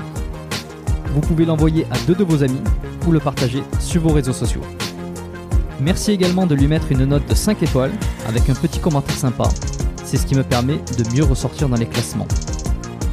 Laissez-moi votre email sur biomécaniquepodcast.com slash lettres et je vous enverrai l'épisode de la semaine ainsi que la lettre biomécanique une fois par mois où je vous partage mes meilleurs conseils et recommandations. Vous avez écouté le podcast Biomécanique, je suis Jérôme Cazerolle et je vous dis à très bientôt.